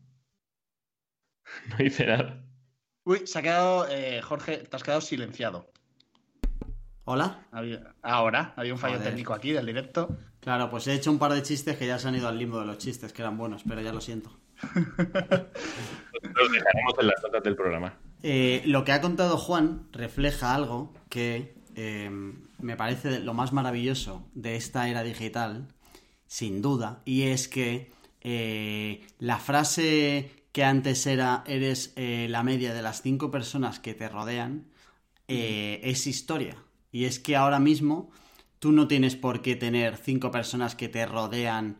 en tu entorno más cercano. Claro, de tu entorno sino que ahora hay un montón de gente que no conoces y que incluso nunca vas a conocer que te influye de una manera alucinante. Prueba de ello es que nosotros, antes de crear este podcast, ni siquiera nos conocíamos. O sea, este podcast, este podcast existe, nunca lo hemos contado, pero este podcast existe porque un día Juan me manda a mí un tweet diciendo quiero hacer un podcast. Y yo quedo con Juan a comer, me hace ir a la sede de AS, con, con todo lo que eso implica emocionalmente para mí. Eh, y de ahí empezamos, comemos ese día, creo que nos vimos otra vez. Y luego yo me encuentro con Carlos en un evento al que nunca conocía. Y en algún momento hacemos el, First Dates como para que esto surja. Pero si no, ni siquiera esto surgiría. Y de hecho, igual ni siquiera eh, nos conoceríamos. O sea que al final, eh, lo mismo que nosotros nos hemos podido influir desde el podcast así, ¿cuánta gente leéis todos los días que no conocéis ni vais a conocer? y que luego os influye directamente incluso en vuestra vida de lo que vais a hacer mañana, de los objetivos que os ponéis, de cómo leéis o de cómo hacéis cualquier cosa profesional o personalmente. O sea, es que ha cambiado por completo eh, eso de necesitas las cinco personas y que tus cinco amigos más cercanos o tus familiares tengan que compartir las mismas inquietudes que tú. Yo tengo muy pocos amigos de toda la vida que comparta hoy en día un 20% de las inquietudes que tengo hoy. Claro. Pues totalmente de acuerdo. Es que creo que lo has resumido eh, a, la, perfección. Bueno, a ver, que tengo pendiente de darle un palo a Juan. No sé si es ahora el momento. Uy. Venga. Pues joder, nos estaba quedando precioso. Ya, eh. Da igual, sí. Eh, sí, total, no, me, va a escuchar. Venga, Juan, muteame. Creo que los objetivos, tal cual los has puesto en Twitter, ahora mismo, son basura. ¿Vale? Es decir, desde el cariño, creo que eh, nos ponemos muy mal los objetivos. Yo es algo que he ido aprendiendo durante los últimos cuatro años. Hay un... Vale, pero espera, espera, flipado, porque ya que eh, eh, Jorge acaba de abrir la tercera parte del podcast, ¿vale? Que no se autopresente él, ¿vale? Pero bueno, básicamente lo que ha intentado Jorge aquí es, va de flipado últimamente, que no cabe en él, ¿vale? Y de hecho llegó a Twitter y puso un camino eh, de, película, dice, aquí, eh, haciendo mis objetivos de 2021, ¿sabes? Mientras como que paseo por el bosque, pero vamos a ver, gilipollas, ¿qué haces? O sea, de hecho la gente se lo comentaba como diciendo, Jorge, ¿estás bien?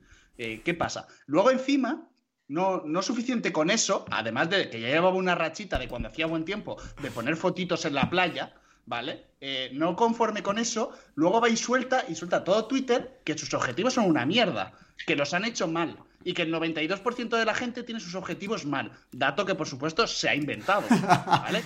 y lo suelta. Entonces yo le dije, a ver, creo que, la gente que te conoce merece una explicación. Y si tan malos somos poniendo objetivos y tan flipado eres de creer que los tuyos son perfectos, ven aquí, exponlos y dinos cómo has montado tus objetivos para 2021 e ilústranos. A ver, yo tengo que decir antes de nada que lo mío no son objetivos, sino es una visión de dónde me gustaría estar este año. O sea, me gustaría retomar el ejercicio, ya lo estoy retomando. Me gustaría hablar más en público. Joder, tengo un podcast pues, que... Juan, ahora Jorge te va a enseñar cómo esa visión que tienes la vas a hacer realidad gracias a establecer unos objetivos, unos objetivos como hace solo el 8% de la gente. O sea, hay más gente en el mundo ganando dinero en bolsa que dice que todo el mundo pierde, que dicen que el 10% gana dinero, solo el 10%, pues Jorge dice que solo el 8% pone bien sus objetivos. O sea que de aquí al estrellato.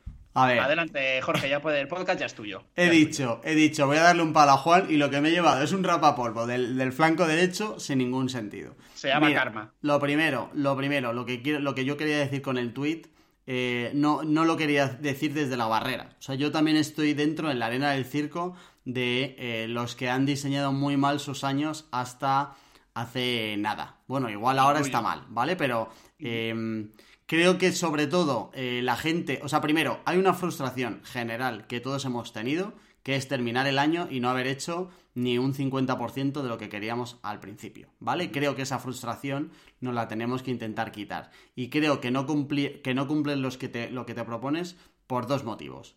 Uno, porque estás diseñando mal tus objetivos. Y dos, y lo más importante, eh, porque no has diseñado sistemas para conseguir esos objetivos.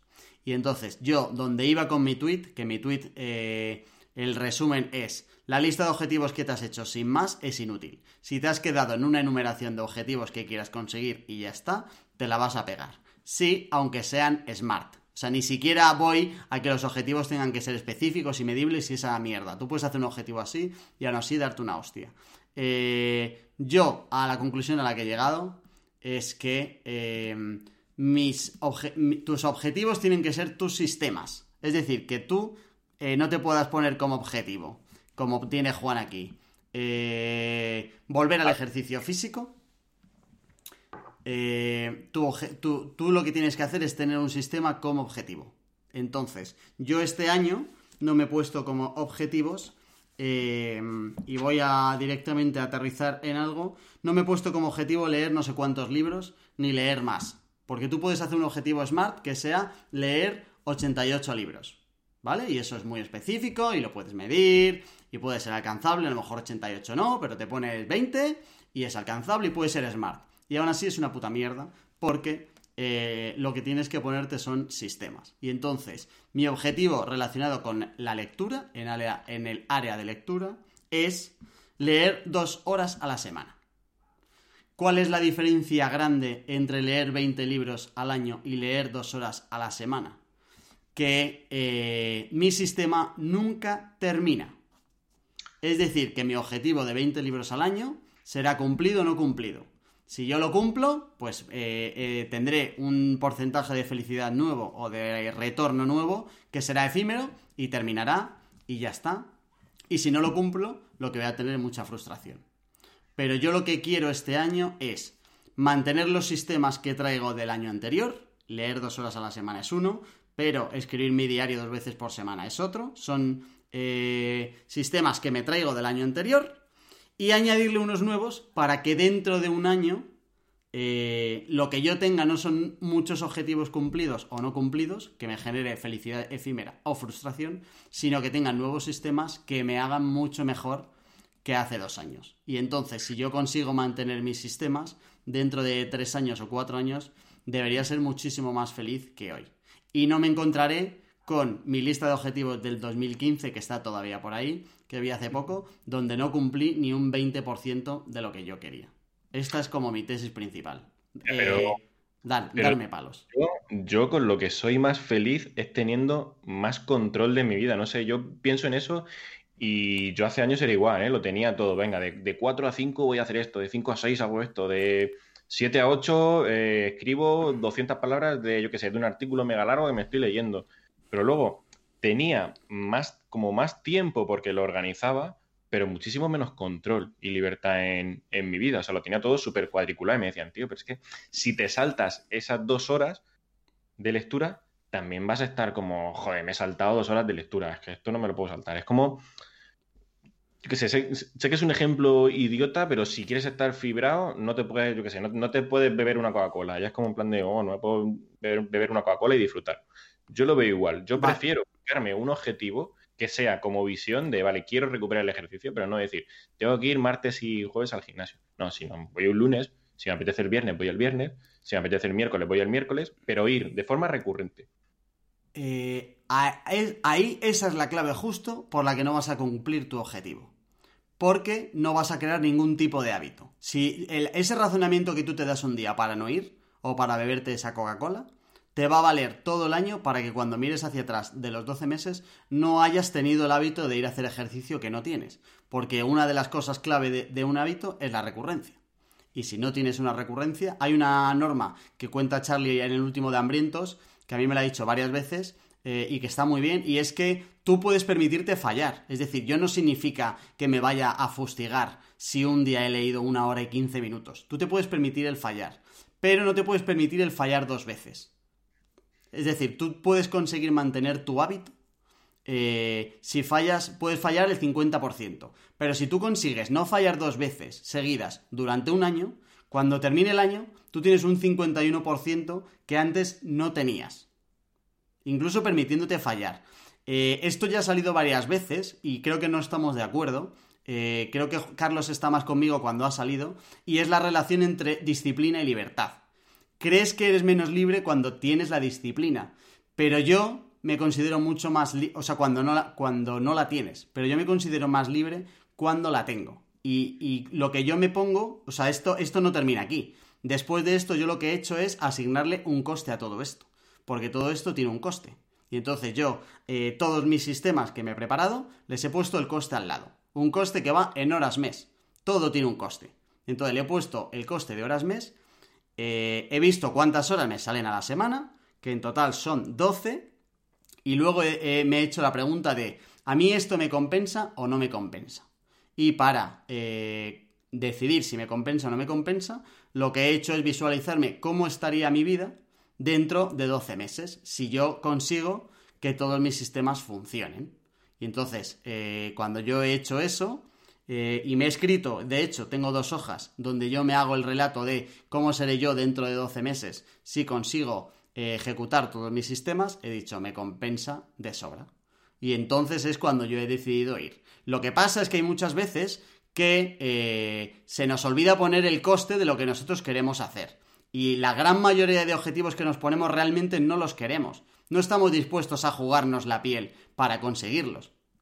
Y, entonces es mejor casi que no te lo pongas y que te quites el agotamiento mental de saber que deberías estar haciendo algo que luego no estás haciendo y quitarte la frustración de saber que algo que te propusiste hace 12 meses hoy no lo tienes. Pero si no tienes esa recurrencia del hábito y no tienes los objetivos presentes, foco y disciplina, van a pasar otros 12 meses y yo todo lo que estoy diciendo no lo hablo de gurú, hablo de qué es lo que me ha pasado hasta hoy. O sea, yo he refinado muchísimo desde hace 5 años a hoy mi inicio de años. Y esa foto que yo ponía en la montaña viene porque yo el año pasado eh, empecé el año diciendo voy a ver si me planifico el año, voy a ver si me planifico el año y el año no me lo planifiqué una mierda. Y entonces este año lo que he hecho es irme para eh, sí o sí tener 24 horas solo y exclusivamente para planificarme esto. Es decir, yo eh, voy refinando mi propio proceso, que no significa que sea el adecuado, pero lo que está claro, yo de lo que sí que confío y me apunto al grupo de radicales talibanes es que eh,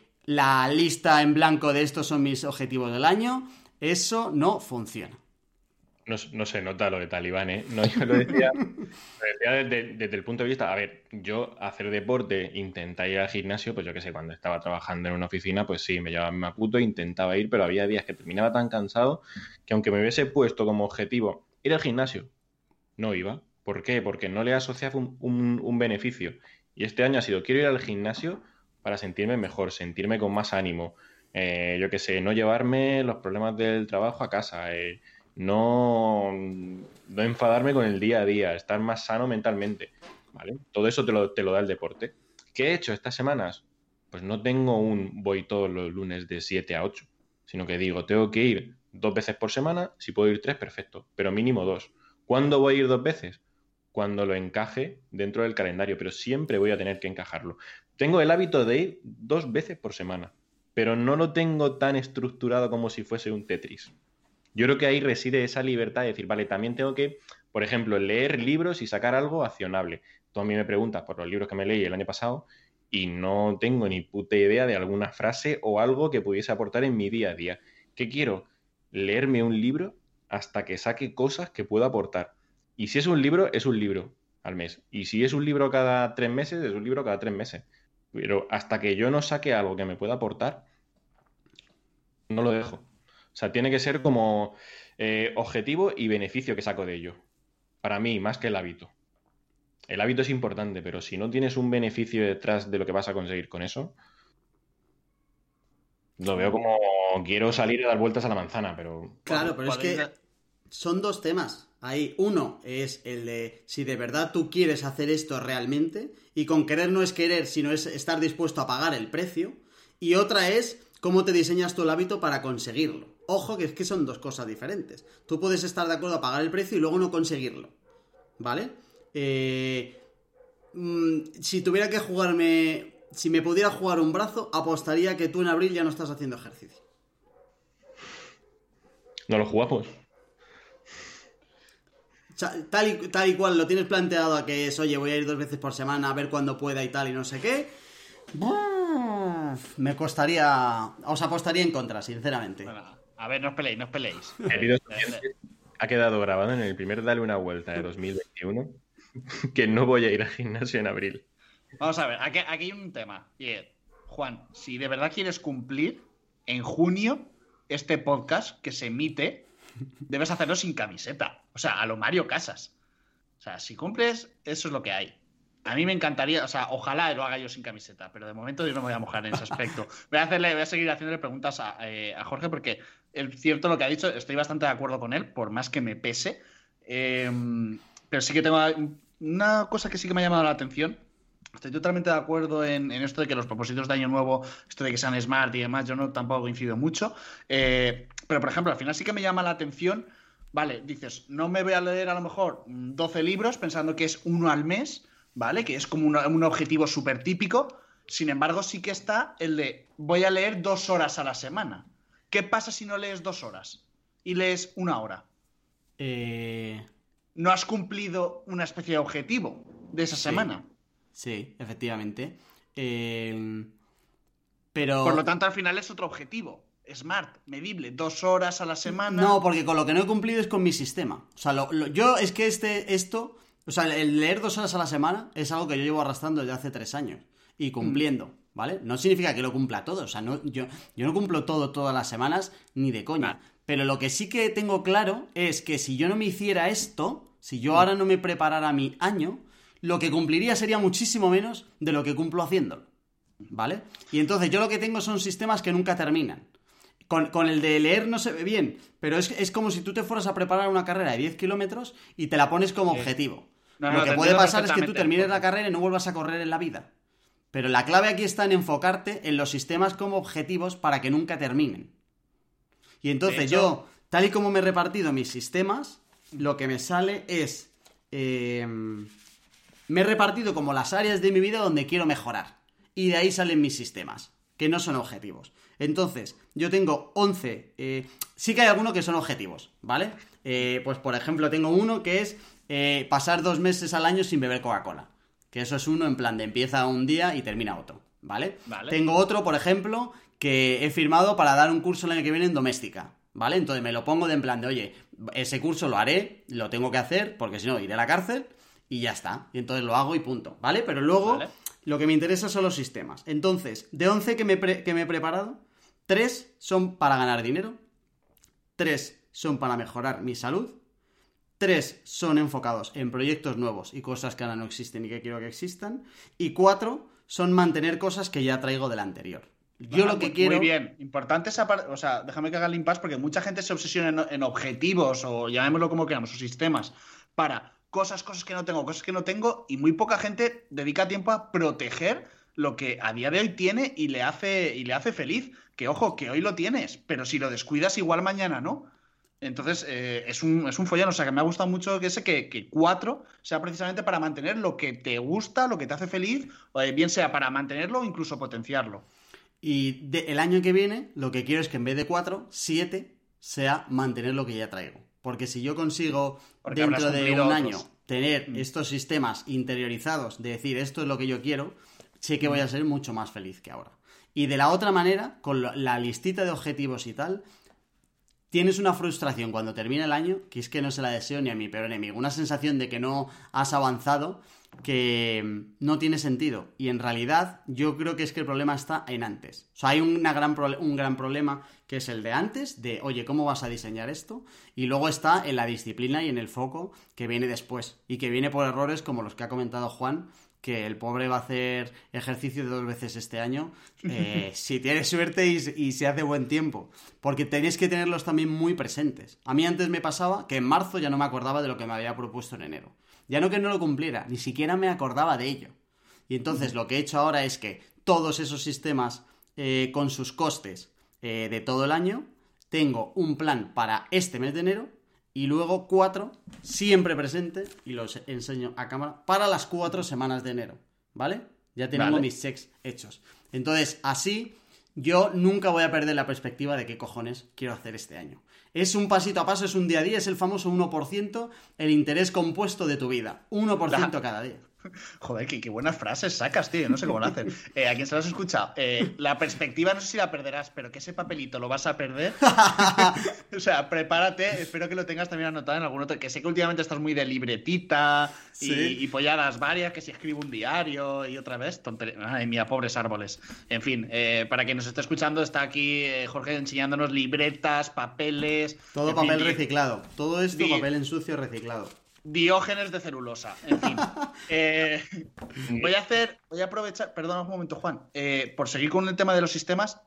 Joder, lo siento, estoy totalmente de acuerdo contigo es verdad. Eh, yo hace un tiempo que ya empecé a dudar bastante de, los objetivos porque había cosas que no me cuadraban y hubo, voy a hacer promoción de otro podcast que creo que es Amigo, mm, que es el de Quédate con el Cambio, lo habremos mencionado en otras ocasiones, y que hay un episodio en concreto, el 108, que, que recomiendo, igual tú ya lo tienes muy mascado, pero para la gente que le interesa este mundo de sistemas y profundizar más, hablan precisamente sobre ello y los enfrentan a los objetivos. Y, mm, y, ahí, pues claro, hablaban precisamente de esa frustración que genera eh, los objetivos eh, y por qué finalmente no, se consiguen, ¿no? Entonces, por ejemplo, eh, ¿por qué los, te lo dicen tal cual, dice, ¿por qué los objetivos son una basura? Y a mí una, cosa que me gustó mucho fue, es que muchas veces incluso hasta ganadores y perdedores comparten los objetivos. O hay veces que, ¿cuál puede ser tu objetivo? No, pues quiero ganar la liga de fútbol soy el Barça y quiero ganar la Liga de Fútbol. Hostia, solo hay un ganador y los otros 19 son, son perdedores. limita la felicidad, en plan de persigues algo y el día que lo alcanzas, ¿qué pasa? Ya está, vale, ya lo he alcanzado. ¿Y, ahora qué? Y si no lo alcanzo, eh, mal, ¿no? O sea, ese momento puntual que, hay ahí. Eh, de hecho, ponían como un ejemplo de, un tío que, que, se preparó una maratón como a muerte con el objetivo de correr una maratón y no volvió más a correr en su vida y, contaba él, no sé si era el padre de un amigo o algo de eso, que dice, él coge y sabe que todos los días a las 6 de la mañana sale a correr. Le da igual que nieve, que llueva, que se encuentre mejor, que... Él simplemente sale a correr. Y hay días que corre más y días que corre menos, pero sale a correr. Dice, seguramente esa persona está preparada para hacer más maratones que el otro que solo pensó en correr una maratón, lo consiguió y dijo, ¿y, ahora qué hago? ¿Vale? Entonces hablaban de, que, oye, pues un sistema al final mm, simplemente tienes que seguirlo pensado, no dependes de improvisación, es antimontaña rusa. Y ponían ejemplos, por ejemplo, con, con los nichos o con hacer cosas. Y yo es algo que quería, es de, oye, en lugar de pensar, pues quiero montar cinco nichos y ganar tanto dinero al mes, si finalmente montas cuatro y a lo mejor no has ganado 5.000 euros con nichos, pero has ganado 4.500, ¿qué pasa? Pues no se alcanza ni un objetivo ni el otro, pero coño, está bien. Pero destacaban el, oye, lo importante es de, pues mira, los lunes, los martes y los jueves, porque es cuando tengo tiempo, como te has dicho lo de las horas, yo siempre me voy a sentar a o hacer formación o a dedicar tiempo a montar nichos. Vale, habrá meses que estarás más inspirado, habrá meses que tal. Y de hecho ponían, a lo mejor un día te sientas y no haces nada. Es el día menos productivo de tu vida, pero te has sentado. Otro día será mejor. Lo importante es que no es, ah, ya he hecho cinco nichos, pues ya paro, ¿no? Ya cumplí el objetivo. No, no, no. Tú tienes un sistema que es hacer nichos, tal, porque lo que quieres es ganar más dinero, tener una fuente de ingresos recurrente, lo que tú quieras. Y esto es aplicable a absolutamente todo. Sí, y ya está. Eso, que estás contando de, de, los hábitos, o sea, yo prefiero crearme hábitos alcanzables, o sea, no, no ponerme voy a ir martes y jueves al gimnasio, sino más de voy a ir dos días, vale, primero ese hábito, que sea alcanzable, y luego un hábito más concreto de decir, vale, ya que he conseguido ir dos veces a la semana, ahora voy a ir lunes y miércoles. Es como fasear la parte de los hábitos, porque yo estoy muy, muy de acuerdo en que la fuerza de voluntad también se entrena, que es lo que yo no tenía hace años. Por eso que he querido enfocarme en una sola cosa, hemos citado aquí el libro este de lo único, también muchas veces, o sea, me enfoco en, una sola cosa, quiero recuperar el ejercicio. Y luego voy generando ese tipo de hábitos de, vale, voy a generar el hábito de ir dos veces. Pero no digo cuándo, ni lunes, ni miércoles, ni jueves, ni sábado, ni domingo. Y luego también me doy la recompensa de decir, vale, yendo al gimnasio dos veces por semana, yo voy a obtener esta otra parte. Juan, te estoy hinchando a palos, pero la fuerza de, la fuerza de voluntad es una basura. La fuerza de voluntad no existe, y no puede depender de tu fuerza de voluntad. Es que em, tienes que, tienes que eh, depender. La disciplina se come la fuerza de voluntad con patatas fritas.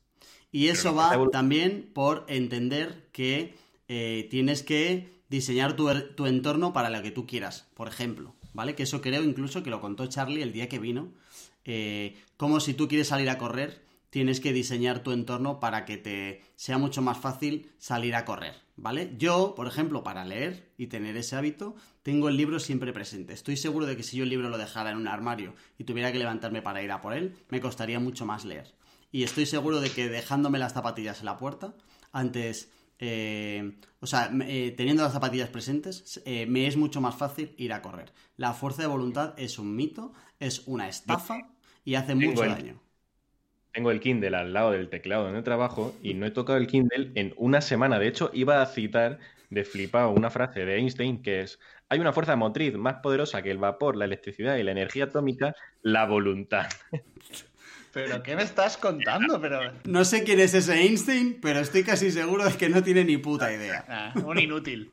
Que no, tiene que tener motivación. Y no, que no, que no, que no, que no. Que la motivación te dura. La motivación te dura 24 horas.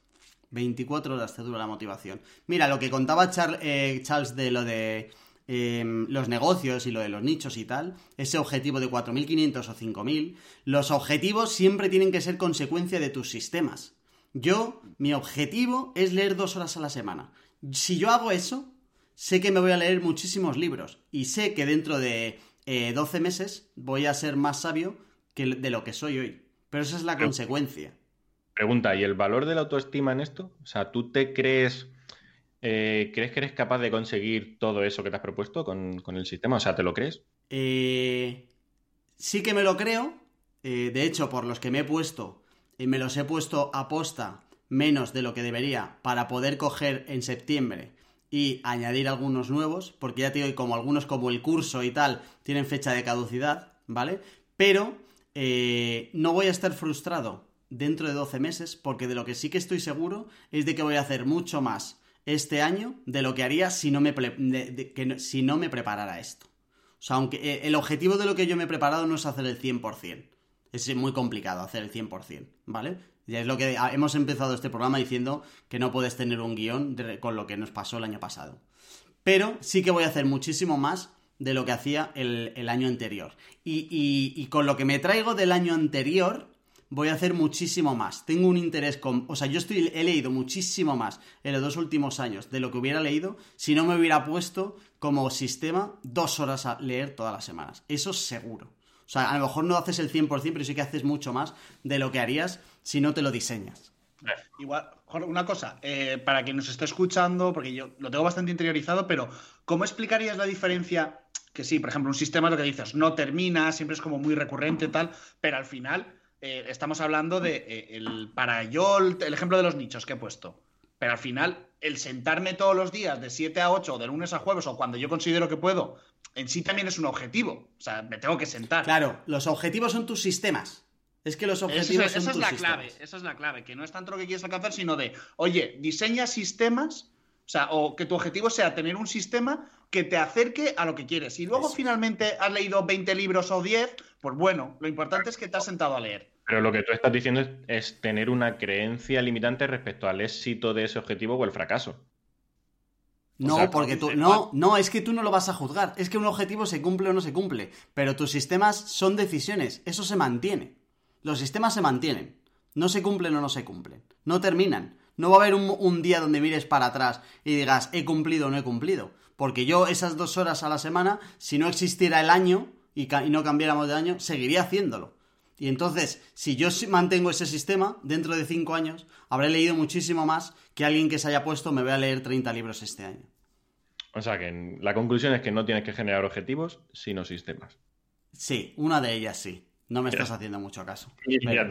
saco, sí. Una de ellas seguro. Tus objetivos tienen que ser tus sistemas.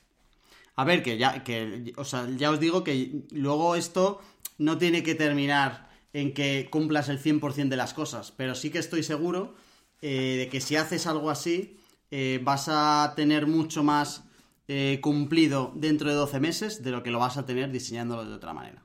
Es más sostenible, desde luego. Y luego es muy importante lo del coste. Es decir, Juan tiene que entender muy bien cuál es el coste de hacer ejercicio todos los días, o sea, dos veces por semana. Porque si no, hay muchas veces que nos ponemos objetivos pero no estamos dispuestos a pagar el coste por ello. Y todo el mundo quiere tener mejor cuerpo, pero no, no le interesa tanto y no queremos tener tan cuerpo como para renunciar a la cerveza, como para renunciar a cualquier otra cosa que sea eh, hacer ejercicio, etc, etc, etc. Es importante entender muy bien el coste de los sistemas que, van a, que vas a tener. ¿eh? Yo sí lo que, lo que sí que llevo es un registro de todas las acciones que hago para conseguir ese objetivo y eso me obliga a planificar. Si yo, por ejemplo, quiero ir, eh, lo vuelvo a comentar, dos días a la semana al gimnasio y ese es mi sistema, ir dos días. Si esta semana tengo que decir algo que no, para ir dos días, ya planifico porque llevo el registro de que he ido solamente una vez. Claro. Pero mm, el problema que tiene eso es que dentro de tres semanas vayas eh, cero. Todavía no, todavía no ves el agujero en el que te estás metiendo. Pero me llamarás cuando estés dentro para que te tiremos una cuerdecita. No, no, os estoy mandando una invitación a, Calendar para el 1 de, enero de 2022 a ver quién ha cumplido objetivos o sistemas, ¿vale? Antes. Bueno, en el caso, hay en, abril, en, abril Juan te tienes que quitar la camiseta. Sí. ya, ya, empieza a hacer... Bueno, a ver, se la tiene que quitar ahora porque no sabemos cómo está, que la gente va a pensar que ya le hemos visto desnudo. Juan, queremos verte. Pero Mi, objetivo, mi objetivo no es tener mejor cuerpo, sino tener mejor ánimo haciendo ejercicio. Claro, pero esa es la consecuencia. Lo hemos, reducido al físico. Perdona, ah. perdona, Juan, por utilizarte como un objeto. Es que. Uno es em, el más inteligente y el más eh, atractivo de los tres y ya. Quiero terminar con una cosa que vi el otro día en, creo que fue en Twitter, no me acuerdo, a ver si busco el link, que me ha parecido muy interesante y que también lo estoy haciendo, y es alguien que se ha cogido el año, se lo ha puesto en un Excel, ha puesto los eh, todos los días de todos los meses, y cada día le pone un color a la celda. Mm. Es decir, tienes una celda por cada día del año y eh, en función del color le puedes poner día inolvidable, eh, un buen día, día normal, día muy malo o día pésimo. Yo, hice eso.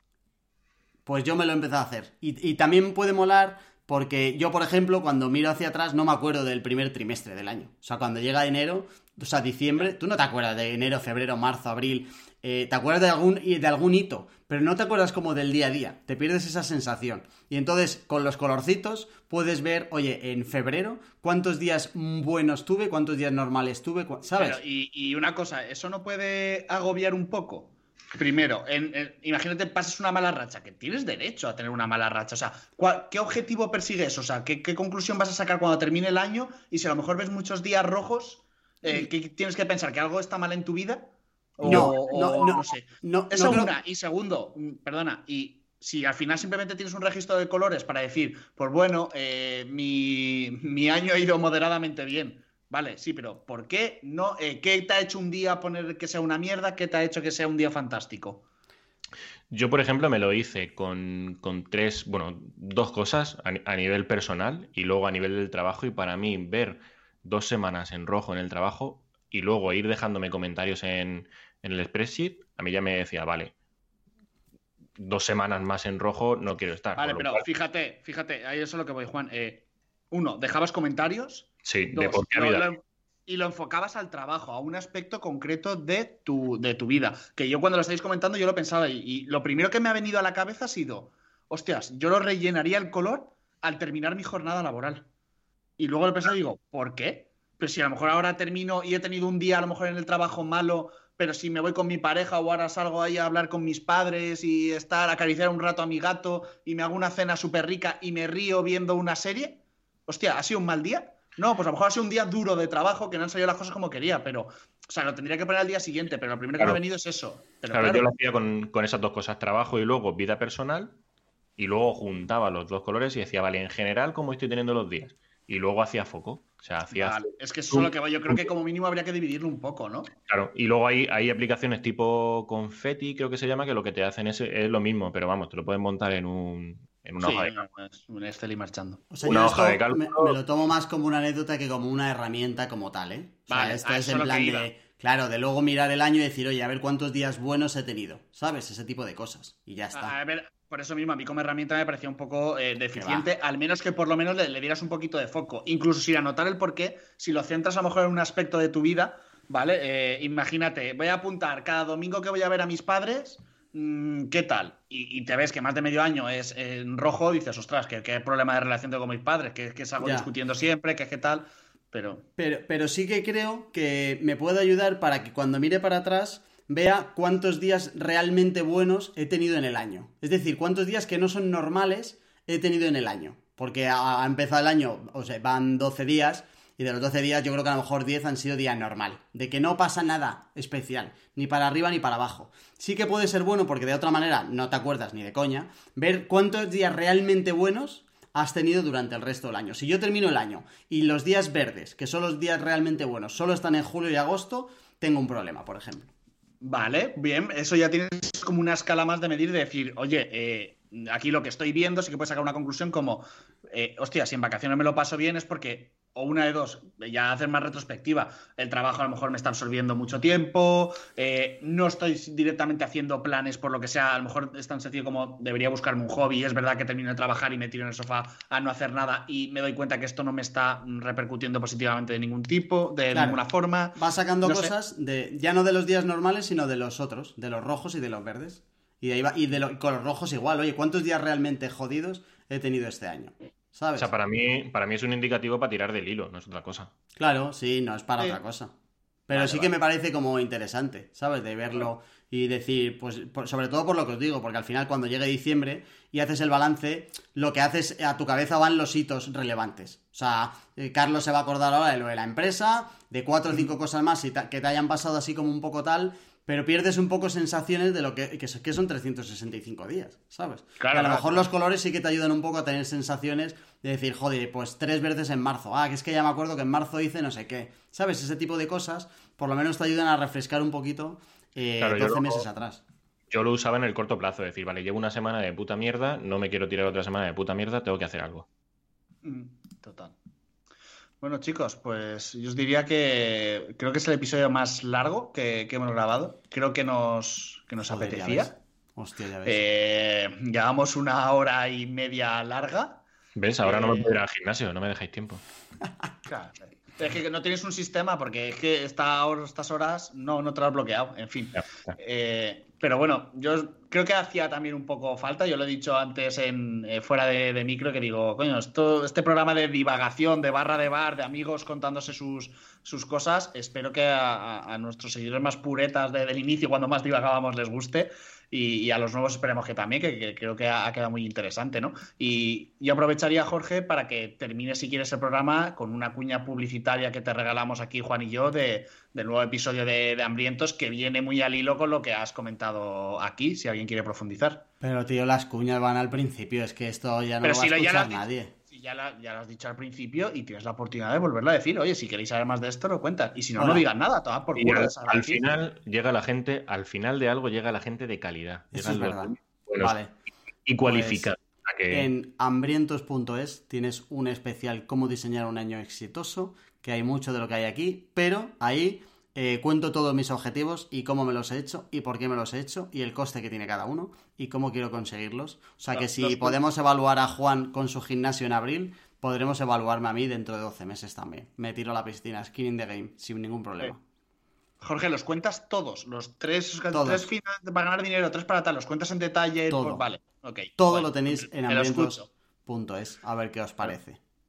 Y, la, próxima, el próximo programa, Hambrientos patrocina este programa, tío. O sea, Hambrientos patrocina a Pero si te estamos haciendo promoción en todos los episodios, tío. Si todos los oyentes de Hambrientos son gracias a, dar una vuelta, que lo sepáis. bueno, chicos, eh, por muchos podcasts más. Eh, os tengo, ¿eh? Que mis objetivos, grabar mis, mis dos de Dub al mes, aquí estáis, con sus horas y todo. Bueno, bueno, bien, bien, bien. Por supuesto. Gracias. pero no dices la fecha. Eh, claro, porque es que no depende de mí. Si fuera de mí os ibais a cagar. Pero claro. bueno, chicos, que muchas gracias y que nos vemos en la próxima. Dale una vuelta, punto digital, querido oyente. Ahí te dejamos las notitas de este programa y de todos los anteriores. Eh, estaría muy bien si nos dejas una reseñita, nos mandas un comentario y nos dices qué opinas del calentito debate que hemos tenido hoy que seguro que también puedes aportar cosas. Nos tienes en Twitter también. Eh, por donde sea, pues nos cuentas y seguimos la pelea, que seguro que esto da para más. Chao.